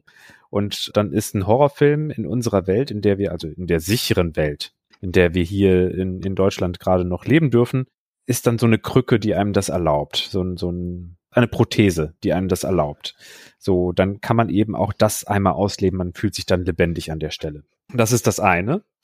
Aber ich muss mich an der Stelle gar nicht so dolle lebendig fühlen. Das, ich ich komme auch zurecht ohne. Ich, ich fühle mich dann nicht depressiv oder emotional behindert.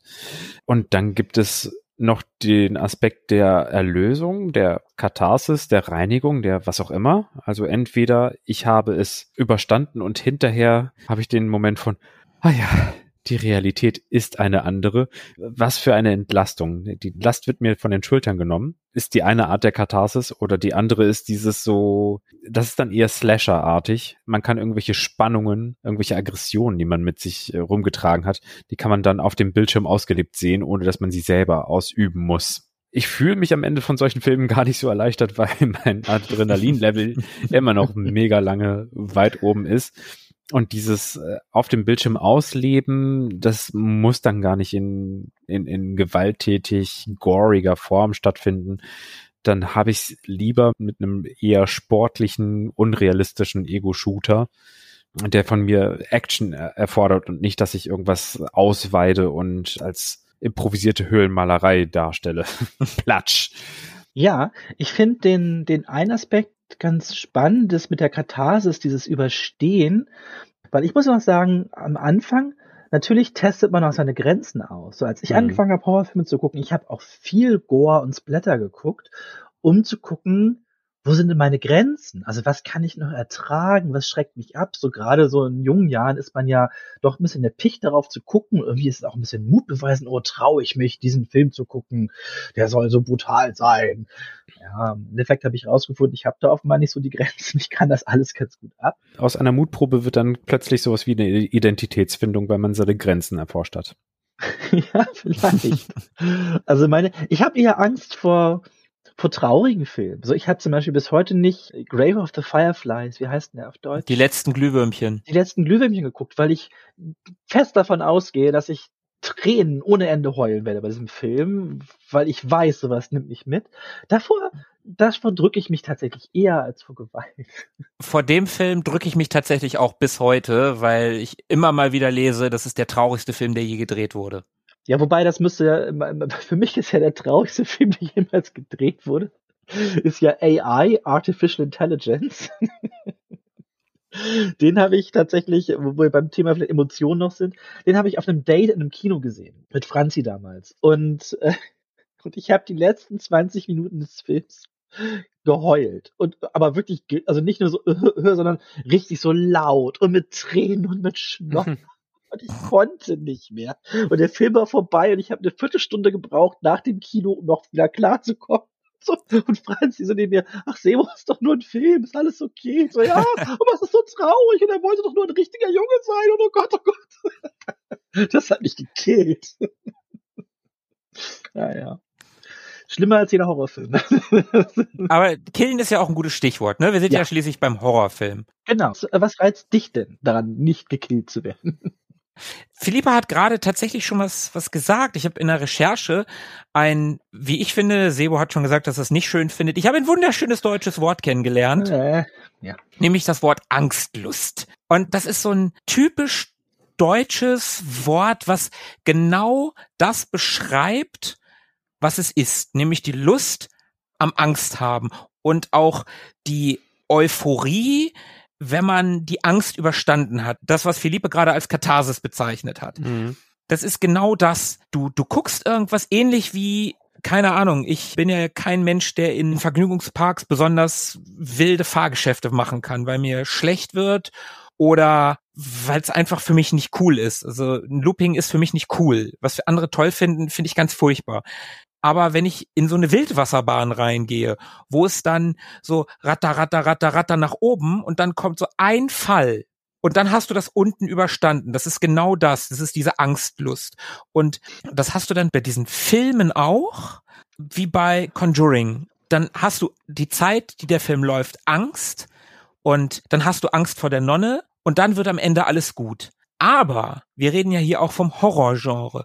Und das Horrorgenre ist ja eines der wenigen, wo am Ende unter Umständen nicht alles gut wird. Es gibt ja nun genug Horrorfilme, wo, wenn überhaupt, da gibt es eine Person, die überlebt oder die erwischt dann vielleicht nach dem Abspann noch. Hm. Ne? Auch da kann man an Freitag der 13., wo man auch denkt, ach, jetzt hat sie es überstanden. Und dann kommt Jason aus dem See. Aber dann liegt sie ja doch im Krankenhaus. Ho, was ist denn jetzt? Was ist denn hier jetzt los? Und ansonsten, ich habe sehr spät angefangen, Horrorfilme zu gucken, wirklich zu gucken. In der Phase, wo ich, ich weiß nicht, wie alt ist man da, so 14, als wir, als ich mit Tobi beim Konferunterricht war, 13, 14 oder so, ich bin mir nicht mehr ganz sicher. Das war so eine Zeit, da hat Tobi dann oder auch meine Klassenkameraden, dann wurde so von, von Tanz der Teufel berichtet. Die Glühbirne, die sich mit Blut füllt und abgehackte Körperteile und alles ganz krass. Noch schlimmer war dann sowas wie Gesichter des Todes und Sebo, du sagst, du hast dann deine Grenzen ausgetestet. Ich habe für mich gesagt, nein, ich will meine Grenzen nicht austesten. Ich will sowas nicht sehen. Ich habe dann sowas wie Alien geguckt. Das habe ich immer cool gefunden. Shining habe ich damals auch schon geguckt. Den fand ich halt gruselig. Ich habe den alten S-Film geguckt und ich weiß nicht, ob ich damals schon den Exorzisten gesehen habe, aber das war dann auch schon so das höchste der Gefühle, was ich an Horrorfilmen geguckt habe. So das, ich sag mal, etwas krassere Zeug, das kam erst viel später, da war ich bestimmt schon in meinen Zwanzigern, dass ich wirklich angefangen habe, weil ich mich filmhistorisch beziehungsweise viel mehr für Film interessiert habe habe ich dann auch angefangen, mich für alle Genres, sage ich jetzt einfach mal, zu interessieren. Und da gehört natürlich auch der Horrorfilm dazu. Das ist einfach ein großes, wichtiges Genre. Und da kommst du dann natürlich über solche Filme oder, keine Ahnung, Schweigen der Lämmer oder filmhistorisch hat mich dann natürlich auch der alte Frankenstein mit ähm, Boris Karloff oder Dracula mit Bela Lugosi interessiert. Und dann hat man die geguckt und hat gemerkt, das ist ja gar nicht so gruselig. Und das ging auch alles. Und erst, wie gesagt, erst später, so in den Zwanzigern, kam dann sowas wie Saw dazu. Dann hast du dir Saw angeguckt und hast du gemerkt, boah, es ist schon ganz schön krass. Aber es ist ja auch ein krasser Gewaltfilm, der aber eine Handlung hat. Also das ist ja nicht einfach nur ein Gewaltporno. Der hat eine echte Handlung, der hat eine Thriller-Handlung, der hat eine Polizei-Ermittlungshandlung und man will dann ja auch wissen, wer ist denn jetzt der Mörder? Sowas Whodunit-mäßiges hat der. Und dann mhm. kommt dieser Plot-Twist am Ende und du sitzt da im Kino und denkst, was? Ich sag's jetzt nicht für alle, die den Film nicht gesehen haben, aber das war einfach krass. Und durch sowas haben mich solche Filme dann bekommen. Und dann konnte ich halt auch weiter gucken. Aber irgendwo sind dann auch Grenzen. Ich habe von meinem Chef, sollte er das hier hören, Grüße gehen raus, den Film Martyrs mal ausgeliehen bekommen. Ach, der ist super. Ich habe erst über diesen Film gelesen. Und seine Lebensgefährtin arbeitet auch bei uns. Und die hat zu mir gesagt, wir haben am Wochenende einen Film gesehen, der hat einen Teil meiner Seele kaputt gemacht. Und ich habe ohne Scheiß sofort gedacht, äh, Martyrs? Weil ich halt die Handlung dieses Films vorher gelesen hat. Und ich fand die Handlung bei Wikipedia schon sehr verstörend. Und man meinte sie, ja, genau der. Und dann hat mein Chef dann mitbekommen, oh, soll ich dir den mal ausleihen? Ja, ich bring dir den mal mit. Dein Chef bringt dir einen Film mit. Naja, dann sitzt du da und, und ich habe den wochenlang vor mir hergeschoben und schon geguckt, schon geguckt, nein, immer noch nicht. Ja, und irgendwann sitze ich zu Hause und ich habe mich ja damals wie mit Tobi im Winter immer regelmäßig zum Filme gucken getroffen. Und dann habe ich gedacht, ach komm, dann guckst du jetzt Martyrs heute Abend. Später dann kommt Tobi und dann gucken wir irgendwas Lustiges. Da bin ich nicht alleine, wie krass dieser Film auch immer sein mag. Und dann habe ich Martyrs geguckt und im letzten Viertel, ich bin dann geistig irgendwann tatsächlich ausgestiegen aus dem Film. Ich fand es wirklich krass. Ich fand es richtig, richtig krass, den Film. Ich würde den auch niemandem empfehlen, diesen Film. Ich habe ihm trotzdem vier von fünf Sternen gegeben, weil der sehr, sehr gut war. Und sehr, sehr eindringlich, aber halt auch unglaublich krass. Und genau darum kann ich den auch keinem empfehlen. Auf jeden Fall um diese Geschichte lustig enden zu lassen. Tobi rief an, na, ah, dem Kind geht's nicht so gut, ich kann heute nicht. Und ich sitz da, aha, ja, okay, super, kein Problem. Ja, dann nächste Woche, tschüss. Und dann sitzt du da und denkst, kack, oh Mann, jetzt muss ich alleine hier sein in meiner Wohnung. Da habe ich noch alleine gewohnt. Das war nicht so cool. Mhm. Also wer mag das jetzt doch gucken will, der guckt aber bitte das französische Original und nicht das schreckliche US-Remake. Das ist nämlich A, super harmlos und B wirklich sehr, sehr schlecht. Also das ist nicht zu empfehlen. Ich habe Martyrs damals 2009 in England geguckt, auf Empfehlung einer Uni-Professorin, bei der ich ein Filmseminar hatte, Okay. die mir einen guten französischen Film empfehlen wollte. Und ich war sehr dankbar dafür und habe mir dann hinterher gleich die DVD gekauft und war ganz happy. Ich habe die aber alle gerne geguckt. Der ist ja Teil dieser French New Wave New Horror Wave Welle oder so. Also da gehört ja, die High Tension gehört dazu, Martyrs und Le Interieur, hier Inside und Inside ist auch, also der ist echt derbe. Mit der Schwangeren, ne? Der Schwangeren, ja. Die sind schon härtere Gangart, aber alle, und das ist der Kniff, sind wirklich gut gemacht. Also das sind halt keine schäbigen Filme, sondern da steckt wirklich was dahinter. Zum Beispiel ist High Tension ist einer der spannendsten Filme, die ich kenne. Allein so diese Verfolgungsjagd in Anführungszeichen im Haus ist irre. Und Martyrs fand ich ganz toll. Also Martyrs ist ja, das Genre haben wir auch noch nicht genannt. Den kann man, wenn man möchte, in diese Torture-Porn-Ecke werfen, so die mit Nein. ja gemacht wurde. Naja, es geht schon viel um Folter in dem Film. Ähm, das ist Ja, ein aber- integraler Bestandteil. Aber Torture-Porn sind Filme, die keine Handlung haben. So Nein, nein, nein, nein, das ist Quatsch. Hostel 1 und 2 haben auch gute Handlungen. Also so ist das. Nö, hör aber auf. Hast du beide nicht gesehen, oder?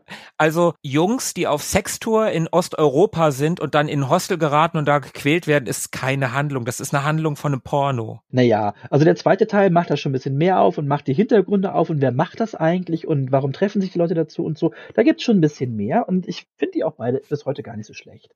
Und es gibt natürlich aber auch viel stumpfere Sachen in die Richtung. Aber genau, dieses Torture-Porn-Ding war ja auch eine Zeit lang sehr angesagt. So, ne? Also wirklich Qualen und Folter zu zeigen. Sehe ich auch jetzt nicht mehr so als das Ding, was man sich angucken muss, aber es ist halt auch wieder eine Spielart und schlägt, glaube ich, ganz doll in die Kerbe, die äh, Philippe am Anfang nannte mit äh, Ekel. So, ne? Das ist natürlich, Leute, die gefoltert werden, das ist schon ganz schön eklig. Mhm, auf jeden Fall. Aber Markus, jetzt äh, haben Philippe und ich ja schon ausgepackt. Warum Horrorfilme? Naja, was ich, was ich im Prinzip schon gesagt habe, es ist auch hier diese Angstlust, dieses Überwinden der Angst und das Interessante, also ich mag ja nun gerne Übernatürliches irgendwie. Ich finde alles, was Dämonen und Geister und so ein Kram, also ich glaube da nicht wirklich dran, aber ich kann mich halt in diesen Filmen darin verlieren. Ich kann mich in Filmen verlieren und ich kann mich in diese Person hineinversetzen. Also kann ich, während ich diesen Film gucke, obwohl ich da nicht dran glaube, kann ich während des Films daran glauben. Und darum kann ich auch davor Angst haben. Und das lässt mich dann auch wieder so ein bisschen zweifeln. Weißt du, ich, ich fände ja cool, wenn es das alles gäbe, irgendwie. Also nicht zwingend ein Poltergeist, der mich hier terrorisiert, aber so irgendwas danach. Das ist ja auch irgendwie so ein Bereich davon, ne? Was kommt danach? Was kommt, wenn wir tot sind? Also eine Art Eskapismus. Ja, Filme sind ja immer irgendwie Eskapismus. Hm. Außer Dokus. Selbst die können Eskapismus sein. Das war doch nur ein dummer Spruch sein. Ach so. Also es gibt ja Filme, die einen Anstoß liefern, um zum Beispiel die Realität zu hinterfragen oder äh, sich Gedanken dazu zu machen, wie möchte man zur Gesellschaft stehen oder was auch immer. Und dann ist das eben so äh, mit der Nase auf das gestoßen werden, was die Realität ist. Und wenn man aber besonders bereitwillig sagt, so ich klinke jetzt mal die Realität aus, dann ist es ja nochmal was anderes. Und dann ist also so Suspension of Disbelief. So, ich möchte das jetzt gerade miterleben, so wie es da ist. Um, Mhm. Ne? Also nicht, um mich mit der Realität auszusetzen, sondern um einmal zu träumen, zu glauben, ja, ja, es könnte auch anders sein. Mhm. So meinte ich das. In Abgrenzung zu anderen Filmen, die das anders behandeln. Also, Ja, ja, so könnte man das sicherlich sagen. Also mir, mir fällt das tatsächlich echt schwer, so richtig in Worte zu fassen. Wie wie gesagt, weil ich auch so spät angefangen habe, ganz viel ist auch einfach Interesse, natürlich vielleicht auch so ein bisschen, weiß ich nicht, so ein gewisser Kick, eine gewisse Abenteuersuche, weiß ich nicht genau. Aber so Horrorfilme können ja auch unglaublich spannend sein, ne? Und wo Thriller, so ein Film wie Das Schweigen der Lämmer, der ja in Teilen auch schon in den Bereich Horror eingruppiert wird, was ich nicht zwingend so sehe, aber schon verstehen kann, dass das einige machen. Das ist ja auch wieder so ein sehr spannender Film. Und Horror ist auch spannend. Oft. Du weißt halt nicht. Vielleicht ist es das auch nochmal. Du hast 100 Filme gesehen und du weißt einfach, ja, komm, ey, der kriegt sowieso das Mädchen und der ist böse, also wird er sterben und, und so weiter. Und in Horrorfilmen, das habe ich ja eben gerade auch schon gesagt, da kann es halt durchaus passieren, dass am Ende einfach mal alle Guten draufgehen und mhm. dass Michael Myers wieder entkommt. Das kann einfach mal passieren. Ja, zum Beispiel habe ich ja heute nochmal in Vorbereitung auf den Cast The Descent geguckt. Wobei den gibt's ja mit zwei verschiedenen Fassungen und der zweite Teil baut ja auf dem netten Ende auf. Aber das Originalende, was ich auch damals im Kino gesehen habe, ist ja ein schlechtes. Also das ist ja auch ein Film, der, der einem ein gutes Ende vorgaukelt, dann wacht die Protagonistin doch in den Fängen dieser Viecher. Ja, genau, so sowas zum Beispiel. Ne?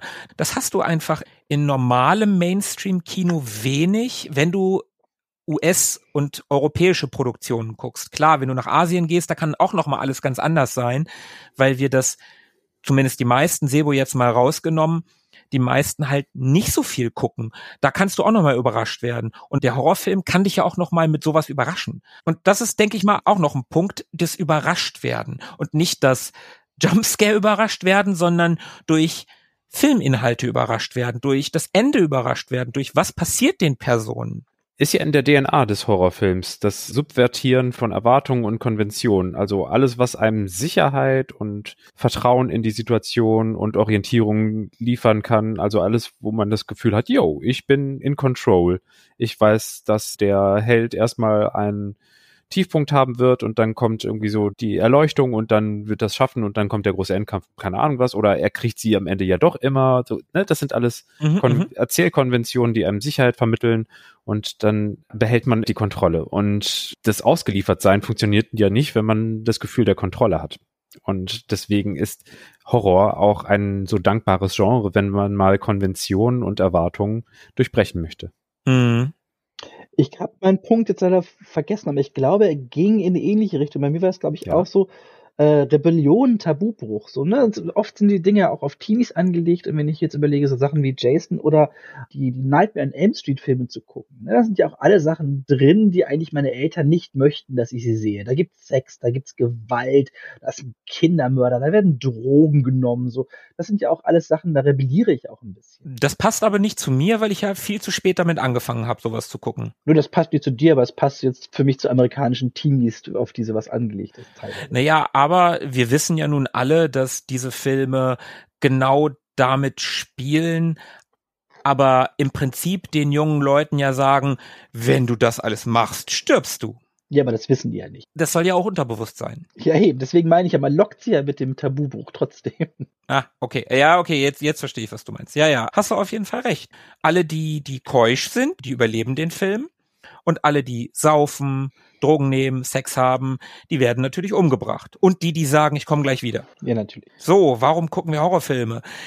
Aber was für Horrorfilme gucken wir denn? Damit wir euer Post-Halloween vielleicht auch noch ein bisschen feiern können, dachten wir, wir hauen euch noch ein paar Tipps um die Ohren.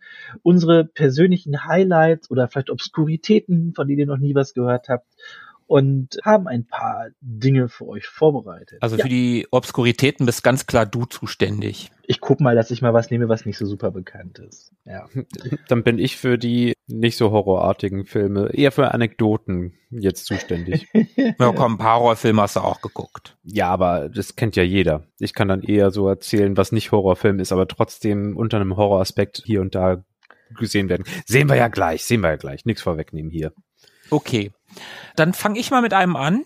Also The Shining habe ich ja eh schon genannt. Den lassen wir jetzt mal raus. Mhm. Und ich nenne mal, ja, ich weiß nicht, wie obskur er ist, aber ein Film, den ich, seitdem ich die Trailer gesehen habe damals, der Trailer hat mich mit einer Szene unglaublich verstört. Und zwar ist das der Film Let the Right One In. Ach, das ist mein Lieblingsbuch. Ja, genau, über das Buch haben wir auch schon mal gesprochen. Also wir beide haben schon mal über das Buch gesprochen. Im Deutschen So finster die Nacht. Und das ist ein Film, das ist ein, ein schwedischer, hm, die schwedische düstere Variante vom kleinen Vampir, wenn man so will. Uh, ja. Darin geht's um Oscar und Oscar ist ein zwölf Jahre alter Junge und der wohnt in so einem Plattenbau in Schweden, im Vorort von Stockholm. Und nebenan zieht Eli ein. Eli ist ein gleichaltriges Mädchen mit ihrem ja, Vater. Ich mache wieder Gänsefüße mit meinen Klauenhänden. Und Eli ist so ein bisschen komisch. Die geht im Schnee barfuß rum, sagt komische Dinge, aber Oscar, der wird auch gemobbt, weil er selber ein bisschen komisch ist. Und die beiden freunden sich an. Und im Laufe dieses Films, und dann mache ich jetzt keine großen Spoiler auf, weil man das schon im Trailer sieht, da findet Oscar heraus, dass Eli ein Vampir ist. Und da gibt's diese Szene, die mich total verstört hat damals. Oscar will mit Eli Blutsbrüderschaft schließen und da weiß er noch nicht, dass sie ein Vampir ist und schneidet sich in den Finger. Und Eli sieht dieses Blut und leckt sich über die Lippen und dann tropft das so in, äh, wie im Film halt, wie in so einem Film, das halt gemacht wird. Das tropft in Zeitlupe auf den Boden und Eli sieht das und stürzt sich dann wie ein Tier auf diesen, auf diesen Blutfleck auf dem Boden und leckt den auf. Und das fand ich damals schon irgendwie auf eine Weise echt widerlich. Und seitdem wollte ich diesen Film gucken. Und ich war mit zwei Freunden in dem Film. Ich weiß nicht mehr genau mit wem. Und die sind eher so, ja, ein bisschen actigere Filme gewohnt und ein bisschen horrormäßigere Filme. Und der Film ist sehr ruhig. Sehr ruhig erzählt, hat ein sehr langsames Tempo. Und mich hat der total abgeholt, die beiden halt nicht so. Ich finde ihn voll geil. Das ist ein ganz, ganz toller Film. Tolle Kinderschauspieler, tolle Atmosphäre. Da gibt's auch ein US-Remake mit Chloe Grace Moretz, die in dem Fall Eli spielt. Und das Remake ist tatsächlich mal ein gutes US-Remake. Allerdings ist es auch ein total unnötiges US-Remake, weil das Original und das Remake unterscheiden sich eigentlich nur darin, dass das Remake ein bisschen fixer erzählt ist. Es lässt eine Nebenhandlung weg und ansonsten ist es im Prinzip der gleiche Film, halt ein bisschen mehr Hollywood, ein bisschen glatt polierter, aber auch definitiv kein schlechter Film. Also wenn man sich das US-Remake anguckt, ist okay. Also es gibt definitiv schlechtere US-Remakes von aus US-Sicht ausländischen Filmen. Aber das wäre so meine erste Empfehlung. Let the Right One In. So finster die Nacht. Toller Film. Und auch ein tolles Buch, habe ich danach gelesen. Macht noch ein paar andere Nebenschauplätze auf, ein paar Figuren mehr. Also sehr, sehr cooler Film. Ja, also auch tatsächlich, ich wollte auch gerade sagen, Remake lohnt sich nämlich auch. Das sind tatsächlich beides gute Filme. Äh, nicht zum Beispiel wie bei dem schrecklichen A Tale of Two Sisters Remake. Dem, ja, genau, das meinte ich. The Unborn. Wahrscheinlich habe ich darüber nachgedacht, dass in dem, in dem Film so ganz entscheidende Sachen fehlen. Ob Eli wirklich Mädchen oder Junge ist, wird da nämlich nicht so geklärt. Im Buch schon. Sehr unangenehm. Im schwedischen Original wird das zumindest angedeutet. Dass dieser eine Typ pädophil ist, kommt auch nicht so durch, glaube ich, in dem Film. Nee, das kommt tatsächlich im Film. Also wird auch allenthalben ein bisschen angedeutet, aber auch wieder nur im schwedischen Film. Ja, kann man, glaube ich, auch im Film einfach schlecht verhandeln. Bücher dürfen da einfach mehr. Also wer dann wirklich die richtig unangenehme Variante möchte, der liest das Buch. Aber wie gesagt, ganz heißer Tipp. Ich fand das auch fantastisch. Ja, meine Filmtipps werden relativ kurz ausfallen, weil ich viele dieser Filme lange nicht mehr gesehen habe. Welchen ich aber jedem ans Herz legen möchte, weil der bei mir einen bleibenden Eindruck hinterlassen hat, ist äh, Possession. Ein Film von 1981 von Andrei Zulaski mit Isabel Adjani und Sam Neill. Und der spielt im Deutschland, im getrennten Deutschland, ich glaube im Osten, geht um Doppelagenten, aber auch um Tentakelsex mit einem Schleimmonster, Atombomben und einer, ich glaube, zehnminütigen Geburtsszene, die Isabella Gianni relativ eindrücklich spielt in der U-Bahn. Und das ist ein super merkwürdig verstörender Film, der mich total begeistert hat. Also ich habe den gesehen und habe gesagt, okay, sowas habe ich noch nicht gesehen. Ist ein Kultfilm, ist relativ schwer zu bekommen, glaube ich, leider inzwischen. Ich habe eine ganz tolle äh, amerikanische Edition von, von Mondo Films. Es gab eine deutsche Blu-ray von Turbine, glaube ich, die ja ganz tolle Sachen machen, die aber vergriffen ist. Aber wer irgendwie die Chance hat, vielleicht kommt es ja immer mal im Streaming, der sollte sich unbedingt Possession angucken, wenn er mal einen wirklich sehr eigenartigen und sehr eigenen Filmen sehen möchte. Also das ist so eine der Sachen, wo ich sage, okay, sowas gibt's echt nur im Horrorgenre. Wobei der natürlich auch Horror hier schon ein bisschen gedehnt ist. Das ist, der hat definitiv übernatürliche Elemente, aber insgesamt ein, ein absolutes Faszinosum von einem Film. Ein toller Trip, den ich wirklich empfehlen kann. Ja, das Ganze hier ein bisschen zu dehnen ist ja nicht, nicht so schlimm. Ich habe ja mit So finster die Nacht auch schon ein bisschen gedehnt. Ja. Philippe, dehnst du auch? Ich kann gar nicht anders als dehnen. Also um mal so ein bisschen zu zeigen, wie weit ich dehnen würde, sage ich, dass Terminator 1 am Ende auch wirklich so horrorartig auf mich gewirkt hat, weil der T800 einfach nicht platt zu bekommen ist zwischendurch. Es hat wirklich so ein paar gewisse Michael Myers Momente, in denen man sich denkt, so, jetzt ist er aber hin. Oh nee, er kriecht noch weiter auf sie zu. Aber jetzt ist er hin. Ah nee, er kommt irgendwie doch noch dazu, sich weiter durchzusetzen gegen alle Widrigkeiten und äh, Jagd auf sie zu machen. Und also wenn man es unter dem Aspekt betrachtet, hat es auch eine Art von Horroreffekt auf, auf mich. Da muss ich jetzt noch einmal kurz in meine Liste gucken. Also während ich weiter nachdenke, was ich sonst noch hervorkramen kann, Markus, kannst du die Zeit überbrücken? Hm, sehr gerne. Alien wurde ja auch schon genannt, also gehe ich noch mal einen Schritt weiter. Tanz der Teufel, das Original habe ich schon genannt. Ich würde aber das Remake von 2013, ja, und jetzt mache ich hier wahrscheinlich ein ziemliches Fass auf, definitiv über das Original stellen. Ich mag das mhm. Remake erheblich lieber und fand den tatsächlich sehr gruselig damals, als ich den das erste Mal geguckt habe, fand den auch ein bisschen Terror, und der hat mir aber trotzdem so gut gefallen. Am Ende wird er dann so ein bisschen, der übertreibt das ein bisschen, da will er zu viel.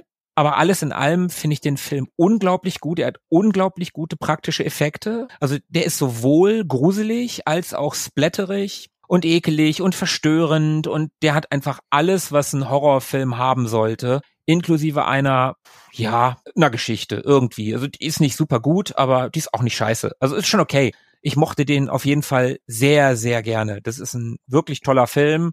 Den kann ich auf jeden Fall auch noch empfehlen. Ja, witzig, an den habe ich kaum noch Erinnerungen. Ich dachte mir damals bei dem Trailer, oh, ganz schön heftig, als man die Szene gesehen hat mit der, äh, ist das eine Scherbe und die Zunge, die sie sich aufschneidet? Irgendwie sowas war da. Mhm. Und dann fand ich ihn aber hauptsächlich blutig, aber irgendwie auch egal. Vielleicht sollte ich ihn noch mal gucken, vielleicht war ich einfach damals nicht in der richtigen Stimmung ich habe auf jeden Fall mir gemerkt, dass der viel Blut hat. Irgendwas Szene, da wird doch ganz viel Blut irgendwo hingekippt oder läuft irgendwo lang. Oh, der, wird, der, der ist sehr, sehr blutig, der Film. Also ich erinnere mich noch sehr gut an ein elektrisches Küchenmesser und einen Arm. Ja, ich habe echt keine Erinnerung mehr an den Film. Echt nur noch so irgendwas im Badezimmer mit dem Spiegel und einem Waschbecken und so irgendwas war da. Nee, nee, ist schon ein guter Film. Ja, ja ich empfehle eine, eine Horrorkomödie, würde ich fast schon sagen, wenn man schwarzen Humor mag. Und einer meiner absoluten Lieblingsfilme, auch wieder aus den 80ern, 1988, ist Brain Damage von Frank Hennenlotter oder Hennenlotter. Bei Brain Damage geht's um Elmar. Und Elmar ist ein aus Afrika eingeflogener Gehirnparasit. Das ist so eine Art dicker blauer Wurm, der auch sprechen kann. Und es geht um einen Studenten und dieser Student hat ich glaube, in dem Wohnblock, wo er ist, hat er ein älteres Ehepaar und diesen Elmer haben sie sich in der Badewanne gehalten. Und irgendwann sind sie ganz außer sich, weil er abgehauen ist. Und der hat sich zu diesem Studenten aufgemacht. Und Elmer macht es so, er krabbelt dir in den Nacken und hat so eine Art, er macht dann seinen Mund auf und dann kommt so eine Art Spritze daraus und damit injiziert er dir halluzinogene Drogen direkt ins Gehirn. Und das ist super. Also das ist ein ziemlich guter Trip, den die Leute dann haben. Und Elmer macht die Leute dann von sich abhängig. Und Elmers Lieblingsspeise ist frisches Gehirn. Und er bringt also diesen Studenten dazu, er beschert ihm Trips und auf diesen Trips bedient sich Elmar an den Leuten, die der Student dabei trifft. Ja, äh, gibt's eine sehr beeindruckende Szene ist mit einem Blowjob, der ziemlich schief geht. Da äh, geht er mit dem Jungen in den Club und der schafft sich eine Prostituierte an oder eine junge Punkerin, irgendwie sowas, weil das gibt ihr vor die Tür und als sie die Hose öffnet, ist da nicht etwa äh, sein Genital zu sehen, sondern der Elmer, der sich durch ihren Mund in ihr Gehirn frisst und sie rauszieht. Und so die Art derber Humor bietet der Film. Und äh, eine ganz hervorragende Szene, irgendwann möchte er dann einen kalten Entzug machen und bietet sich in einem Hotel ein, weil es geht ihm immer dreckiger und seine Freundin verlässt ihn und überall ist anderen Blut und Gehirn und er weiß gar nicht, was Phase ist. Und er liegt dann da und hat schreckliche Horrorvisionen, wie ihm literweise Blut aus dem Kopf schießt, während Elmar suffisant genüsslich im Waschbecken hockt und singt, du brauchst meinen Saft, komm schon, hol ihn dir. Und denkst dir, ach du Scheiße. Auch ein super eigener, merkwürdiger Film, den ich aber mit 16 schon toll fand fand. Und jetzt vor ein paar Jahren gab es eine ganz wunderbare, ich glaube, drei Disc-Edition von Arrow in England, einem schönen Schuber. Und das ist auch so ein, so ein schönes, derbes Horror-Kleinod mit äh, einem fiesen Humor, den ich auch schwer empfehlen kann. Dann wäre Philippe wieder am Start, hoffentlich. Wie sieht's aus in den Unterlagen? In den Unterlagen habe ich gesehen, dass ich denselben Film zweimal habe, nur. Nochmal Terminator. nur, dass es äh, komplett unterschiedliche Filme sind. Worin besteht die Ähnlichkeit oder die, die, die Parallelität zwischen Flatliners und Event Horizon? Andere, die Welt nach dem Tod? Kontakt mit einer anderen Welt? Genau. Also dieses Überschreiten einer Schwelle in eine andere Welt, die Rückkehr aus der anderen Welt und was dann aus den Menschen geworden ist. Also was, was sich dann manifestiert. Hm, mhm.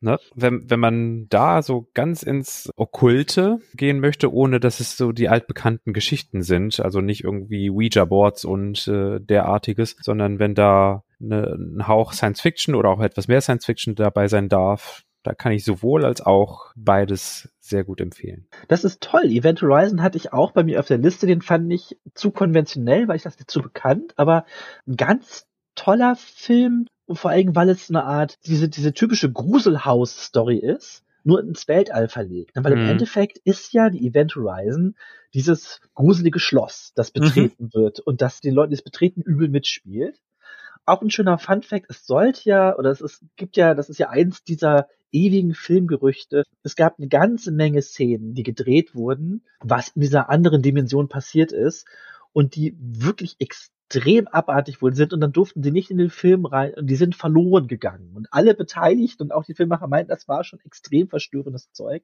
Und das ist so ein heiliger Gral, auf den immer alle nochmal hoffen, dass der irgendwo nochmal wieder auftaucht. Mhm, auch hier ja. wieder mit Sam Neill übrigens, der in vielen fantastischen Horrorfilmen mitspielt. Da, da fällt mir noch einer ein gleich. Aber unerwartet. Ja, jetzt ist, glaube ich, Markus erstmal wieder. Ja, äh, Event Horizon, da muss ich auch noch kurz einhaken. Den habe ich tatsächlich vor, pff, weiß ich nicht, zwei, drei Monaten, da kam der auf 4K. Und da habe ich mir diese schöne Edition gekauft und dann habe ich den seit den 90ern mal wieder gesehen. Und ich habe den so ja, ich hatte den so lala in Erinnerung. Und ich hatte richtig Spaß mit dem Film. Das war ein sehr, sehr guter Film. Ich habe mich wenig gegruselt, aber er hat trotzdem eine schöne, unheimliche Atmosphäre. Und wie du sagst, das mit dem Horrorhaus, mit dem Gruselhaus oder Gruselschloss, das trifft es tatsächlich sehr gut. Diese Analogie habe ich noch gar nicht wahrgenommen, aber super. Also war ich absolut begeistert von, von dem Film. Der ist auch wirklich toll. Ich habe den auch damals im Kino gesehen und ich mag den sehr, sehr gerne. Ich habe die 4K-Edition dann nicht. Ich hatte mal so eine schöne DVD, die quasi in so ein Stück von dem Raumschiff eingepackt war, aber die habe ich immer wieder verkauft. Aber ich mag den auch sehr gern. Mit Lawrence Fishburne, der auch einen sehr creepigen Auftritt bei The Signal hat. Ah ja, den habe ich zum Beispiel selber noch nicht gesehen. Der soll auch ganz cool eigentlich sein. Den kenne ich auch nicht. Ist The Signal ist doch so ein episodenhafter Film, oder? Wenn ich das richtig im Kopf habe, mit so drei Episoden im Endeffekt? Habe ich nicht mehr so ganz so gut auf dem Schirm, aber ich, ich weiß noch eben, dass ich am Ende dachte, oh, äh, das äh, stellt alles nochmal so ein bisschen auf den Kopf. Ja.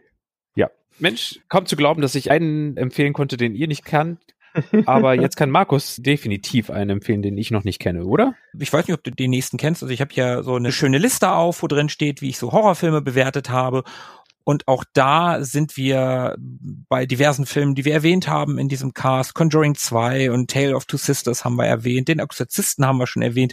Philippe, du hast gerade Event Horizon schon erwähnt. Ich gehe noch mal zu einem Klassiker und sage Hellraiser. Ach, dann kann ich den auch von meiner Liste streichen. Sehr schön. Ja. Hellraiser, Wobei, kannst du vielleicht nicht, oder? Ja, du willst Teil 2 empfehlen, so, ja, ja, ich weiß. ja, genau. Ich finde tatsächlich, also ich mag den ersten wirklich sehr, sehr gerne. Ich finde, das ist ein ganz, ganz toller Film. Das war auch einer von diesen, von diesen Horrorfilmen, weil die so einen mega Klassiker-Status haben. Die habe ich mir dann auch so als ich angefangen habe, Horrorfilme zu gucken, dann auch sehr früh vergleichsweise geguckt. Natürlich irgendwie von Pro7 aufgenommen in Mega-Cut-Versionen. Also das, das war halt überhaupt nicht cool. Aber hey, wir hatten ja nichts. Ja, Hellraiser. Selbst in der Videothek, wo ich mir den dann später ausgeliehen habe, gab's den ja nur Cut. Und ich fand den zweiten tatsächlich immer ein bisschen besser. Ich fand den immer ein bisschen größer, aber nicht aber nicht zu groß. Die Effekte waren noch ein bisschen geiler. Also der, der zweite Film ist für mich neben Evil Dead, ich habe es ja vorhin schon gesagt, so prototypischer Horrorfilm. Also beide eigentlich. Aber den zweiten mag ich noch einen Ticken mehr. Und für alle, die Hellraiser nicht kennen, da gibt's jetzt gerade auch ein Remake auf Hulu, leider noch nicht bei uns zu haben. Es geht darin um eine Puzzlebox, einen Würfel. Und wenn man diesen Würfel löst, dann öffnet man ein Tor zur Hölle. Und dann kommen Zenobiten. Und der Hauptzenobit, der in den späteren Filmen dann Pinhead genannt wird. Im ersten Film ist er noch, ich glaube, im Abspann steht Lead Cenobite oder so ähnlich. Sicher, ich dachte, die hätten schon so Butterball und Chattermouth und so, die hätten alle schon ihren Namen gehabt. Im ersten steht, ich glaube, Lead Cenobite im Abspann, da heißt er noch nicht Pinhead. Ah, so was? Den kennt man aber optisch ja einfach, dieses weiße Gesicht mit den ganzen Nägeln drin. Ne? Mhm. Der, der ist ja einfach bekannt, das ist ja eine Horror-Ikone, nicht ganz so bekannt wie ein Michael Myers oder ein Jason Voorhees oder auch Ghostface aus Scream, aber definitiv direkt danach, zweite Reihe, so dass die den Atem von ihm im Nacken fühlen. Also das würde ich sagen, definitiv. Und er sagt im ersten Film zu Kirsty, das Final Girl, auch in dem Film gibt es ein Final Girl, obwohl es kein Slasher ist. Zu der sagt er den schönen Satz, im Englischen klingt das so schön, als sie ihn fragt, was denn das für Wesen sind, was die denn sind. Und dann sagt er, Demons to some, Angels to others. Das ist so ein schöner Satz, das ist so, so poetisch. Und die Filme haben auch durch ihre, mh, hm, ich sag jetzt mal, SM. SM, ja, das SM. ist schon Sadomaso. Das geht ja viel um Schmerzen verschaffen, Schmerzen erfahren, ne? Und der sagt ja auch, wie bring you unknown pleasures, ne? Also die verkaufen ihren Shit da ja immer so als Lustgewinn, ne? Aber mhm. ja, muss man schon drauf stehen. Also sie finden das gut, aber so die meisten Leute sind da nicht so hinterher, was sie da eigentlich bekommen. Nee, nee, das kann ich auch irgendwie verstehen. Und die haben irgendwie sowas, sowas Künstlerisches, diese Filme, also die ersten beiden. Und das, das fand ich immer, immer sehr spannend. Die sind so, ich finde, das ist für so einen Horrorfilm, wenn man an Tanz der Teufel denkt, eher billig und nur auf Schock. Hellraiser hat dabei, obwohl er das auch hat, also der erste ist ein bisschen günstiger, nicht billig, aber ein bisschen günstiger und auch auf Schock, aber trotzdem haben die sowas Künstlerisches, sowas Wertvolles dabei. Und die ersten beiden Filme sind bei mir fast paar. Ich, wie gesagt, den zweiten Ticken besser. Ab dem dritten, der dritte geht noch. Vierter hätte geil sein können, weil die Idee fantastisch ist. Aber eigentlich kannst du ab dem vierten alles vergessen, was danach kam. Den Hulu-Film, da bin ich total gespannt drauf. Habe ich leider noch nicht gesehen. Ja, der ist nett. Also, der ist nicht super, aber nett. Also, der ist auf jeden Fall wieder okay, nachdem die anderen also Schrott waren. Ja, ich wäre ewig lang bei dir gewesen mit Hellraiser 2. Ich fand den nämlich früher auch immer viel geiler, weil der so viel brutaler ist. Und es gibt diesen irren Arzt und er hat diese Zeugs, das sich Leute ins Gehirn schraubt. Und man kriegt zu viel von der Lore mit und man ist in dieser Hellraiser-Dimension und alles ist so abgefahren und over the top und so. Und ich weiß noch, dass ich auf den so heiß war, ich habe ja von Klaas erzählt und Klaas hatte auch immer so Filmzeitschriften. Und ich weiß, in einer ging es auch um Hellraiser 2, so eine Beschreibung. Und das von dem zweiten Teil äh, beschwört man sie mit dem Blut und dazu benutzt er eine Matratze aus dem ersten, um holt sich so ein Patient aus der Irrenanstalt, mhm, der so Maden ja. auf seinem Körper sieht und dann stand er so und er schält sich dann langsam mit einem Messer das Fleisch von den Knochen und ich saß als Kind so dachte so, oh, das ist ja abartig, das muss ich sehen. Und ich habe nämlich letztens auch nochmal Teil 1 und 2 wieder geguckt, da hatte ich mir aus England gekauft und ich finde inzwischen witzigerweise eins den stärkeren, weil der, ich finde, irgendwie fieser und atmosphärischer ist. Zwei ist so der Fun Ride, so der, der mit mehr Effekt und der geht mehr ab. Und eins ist der so ein bisschen bösere, beides gute Filme. So, und ich hätte auch sonst immer gesagt, Teil 2 bin ich voll bei dir. Inzwischen mag ich den ersten ein bisschen lieber, aber ich finde, die kann man beide schon gut gucken. Ja, ich muss die auch mal wiedersehen. Vielleicht, vielleicht switche ich ja auch. Weiß ich nicht. Habe ich auch lange nicht gesehen. Also hätte ich halt auch nicht gedacht, ne? Ich hatte nämlich zwei auch mal so als den wilderen Trip in Erinnerung und irgendwie fand ich eins jetzt aber stimmiger. Okay, ich habe hier noch ein paar Tipps bei mir stehen. Ich erwähne, werde den einen nur ganz kurz erwähnen, dann nochmal in eine andere Richtung gehen, als ich dachte. Ich habe nämlich über Sam Neill gerade nachgedacht. Ich wollte gerne Vinyan hier unterbringen. V-I-N-Y-A-N, ein von Fabrice de Wels, ein Belgier. Den mag ich sehr. Den würde ich ganz stark empfehlen wegen der Atmosphäre. Da geht es um ein Pärchen, dessen Kind verloren gegangen ist und sie glauben, sie würden das wiedererkennen auf einer Aufnahme, ich glaube, aus dem brasilianischen Regenwald, die sie sehen aus einer Spendengala, sie in den Wald gespannt und machen sich auf die Suche und verfallen dabei dem Wahnsinn. Die driften immer mehr ab und ich glaube, sie treffen dann auf so eine Art Kinderstamm, einen mörderischen oder sowas. Ich krieg's nicht mehr ganz genau zusammen. Ich habe den leider auch lange nicht mehr gesehen, aber ich weiß, dass ich Vinjan wegen seiner Atmosphäre so toll fand und diesem, diesem Abdriften den Wahn. Und da habe ich drüber nachgedacht, in den Wahn abdriften, Sam Neill, und dann fiel mir ein äh, In the Mouth of Madness, die Mächte des Wahnsinns. Mhm. Und äh, auf den kam ich auch, weil Philippe kurz Lovecraft vorhin erwähnt hat. Und es gibt äh, wenige Filme, die dem Werk von Lovecraft irgendwie gerecht werden. Die meisten scheitern ganz doll, weil man das nicht so schlecht greifen kann, auch gerade filmisch, was dieser Mensch denn geschrieben hat. Und In the Mouth of Madness ist natürlich eigentlich eher auch eine Anspielung auf Stephen King. Und in dem Film geht es darum, es einen sehr bekannten Horrorautoren gibt, den Sutter Kane, und der sitzt an seinem letzten Werk. Und die Romane von Sutter Kane greifen aber um sich und die Leute, die die lesen, immer mehr verfallen dem Wahn und werden zu einer Art zu Mördern, zur Raserei. Und er wird losgeschickt, diesen Sutter Kane aufspüren, der ist nämlich verloren gegangen und gerät in ein Dorf, in dem lauter sehr merkwürdige Dinge passieren. Und dieser Film dreht sich auch ganz stark darum, was ist Wahn, was ist Wirklichkeit, was macht Horror mit uns, hat das eine Auswirkung und dieses Übertreten zwischen, zwischen Fiktion und Realität, den mag ich extrem gerne. Das ist ein toller Film, das ist auch ein unterhaltsamer Film vor allen Dingen und ist neben, ich glaube, es heißt The Viewing. Es gibt nämlich gerade auch eine Anthology-Serie von, wie heißt der gute Mann? Guillermo del Toro? Thank you. Ja, Guillermo del Toro, der hat diese Anthologieserie angestoßen mit acht Folgen und jede Folge durfte ein recht aktueller Horrorregisseur umsetzen oder Leute, die im Grusel mit hier unterwegs sind. Und da ist die vorletzte Folge ist The Viewing von äh, Panos Kosmatos. Und die will ich auch nochmal ganz dringend empfehlen, weil da fand ich auch das erste Mal, dass es jemand schafft, diesen Lovecraftschen Vibe einzufangen. Also das ist so, dieser kosmische Horror ist eigentlich ganz schlecht darstellbar und er schafft aber eine ganz tolle Atmosphäre und eine Eskalation am Ende, die dem ganz nahe kommen. Und da äh, schmeiße ich halt gleich diese Folge noch mit rein. Geht es um äh, vier Künstler oder noch nicht mal Künstler, Leute aus vier verschiedenen Richtungen, die ein, ein reicher Typ dargestellt von Peter Weller, dem Robocop-Darsteller, der ein, ein ja, der ist reich und hat so ein abgefahrenes Haus und der holt da vier Leute rein und die konsumieren erstmal alles, was es so an Schnaps und Drogen gibt, bevor er sie in einen Raum führt, in dem er ein obskures Objekt hat. Und dann eskaliert's. Und den fand ich auch ganz toll. Panos Cosmatos hat auch einen ganz, ganz großartigen Stil. Den könnte man kennen durch Mandy, den hat er auch gemacht, oder Beyond the Black Rainbow. Und die haben alle diesen, diesen 70s-Stil mit so einem leicht grieseligen Bild, Synthi, Synthwave, könnte man das sagen, ist das? Die Musik und sehr lange Einstellungen und alles so ein bisschen Drogen verhuscht. Ganz tolles Ding.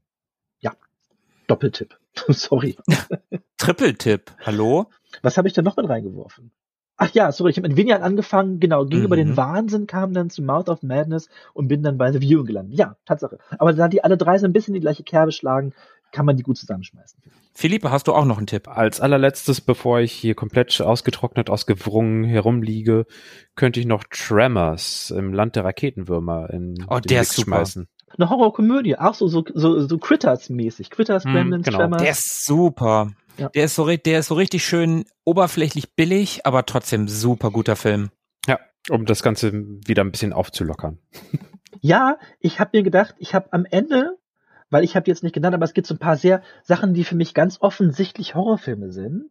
Und da habe ich hier noch The Thing stehen, Der Blob, Die Fliege, An American Werewolf, Fright Night oder Wolf Creek. Und ich finde, das sind nämlich sehr reinrassige Horrorfilme. Die kann man vielleicht sich noch angucken, aber ich glaube, die kennt einfach auch jeder. Ich glaube nicht, dass die jeder kennt. An American Werewolf in London zum Beispiel ist ja schon ein relativ alter Film. Also den kennt man vielleicht noch namentlich, aber da kannst du dann auch, keine Ahnung, äh, um Philippe nochmal aufzugreifen, Horrorkomödien, könnte man da auch noch Arachnophobia in den, in den Raum schmeißen. Oh ja, auch ein schöner Film.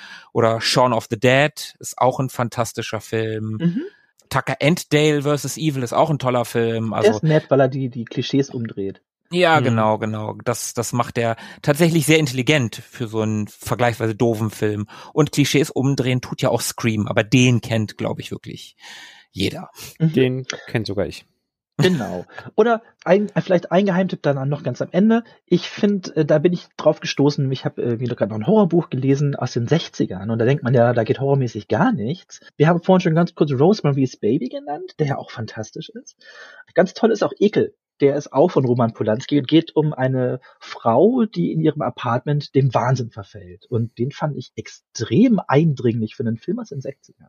Also wenn man das nochmal aufmacht, also da gab es definitiv so einiges in der Zeit, was man sich angucken kann. Bei mir fängt das eigentlich auch meistens erst ab dem ab den 70ern an, Aber klar, neben Rosemary's Baby gab's auch, ne, ich habe vorhin ja die Vögel genannt oder Psycho ist ja auch ein Horrorfilm, den habe ich sogar vor ein paar Jahren im, im, Kino gesehen. Ganz, ganz großartig. Auch da gibt's einiges, was man sich angucken kann, wo ich meinen Horizont tatsächlich auch noch erweitern kann. Also wenn ihr, liebe Hörer, tolle Tipps für 60er Jahre oder noch frühere Horrorfilme habt, gerne an mich. Bin ich immer daran interessiert.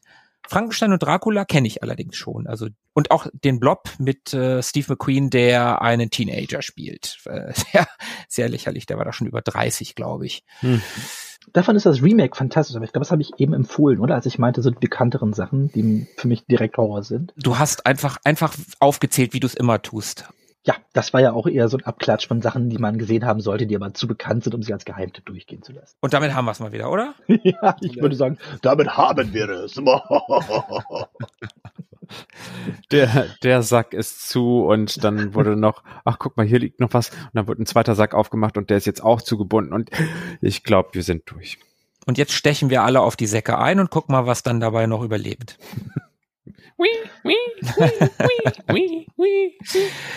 Ja, wir danken euch wie immer dafür, dass ihr uns zuhört, dass ihr uns bis hierhin gefolgt seid.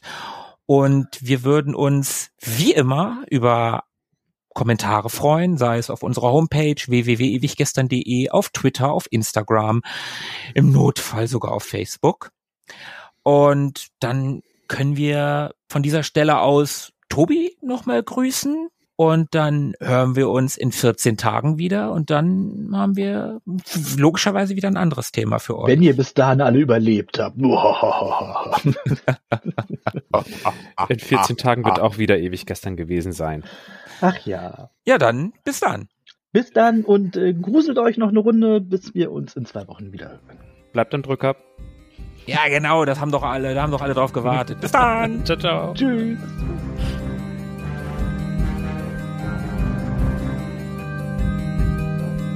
Mögen die Retro Boys mit euch sein. Immer.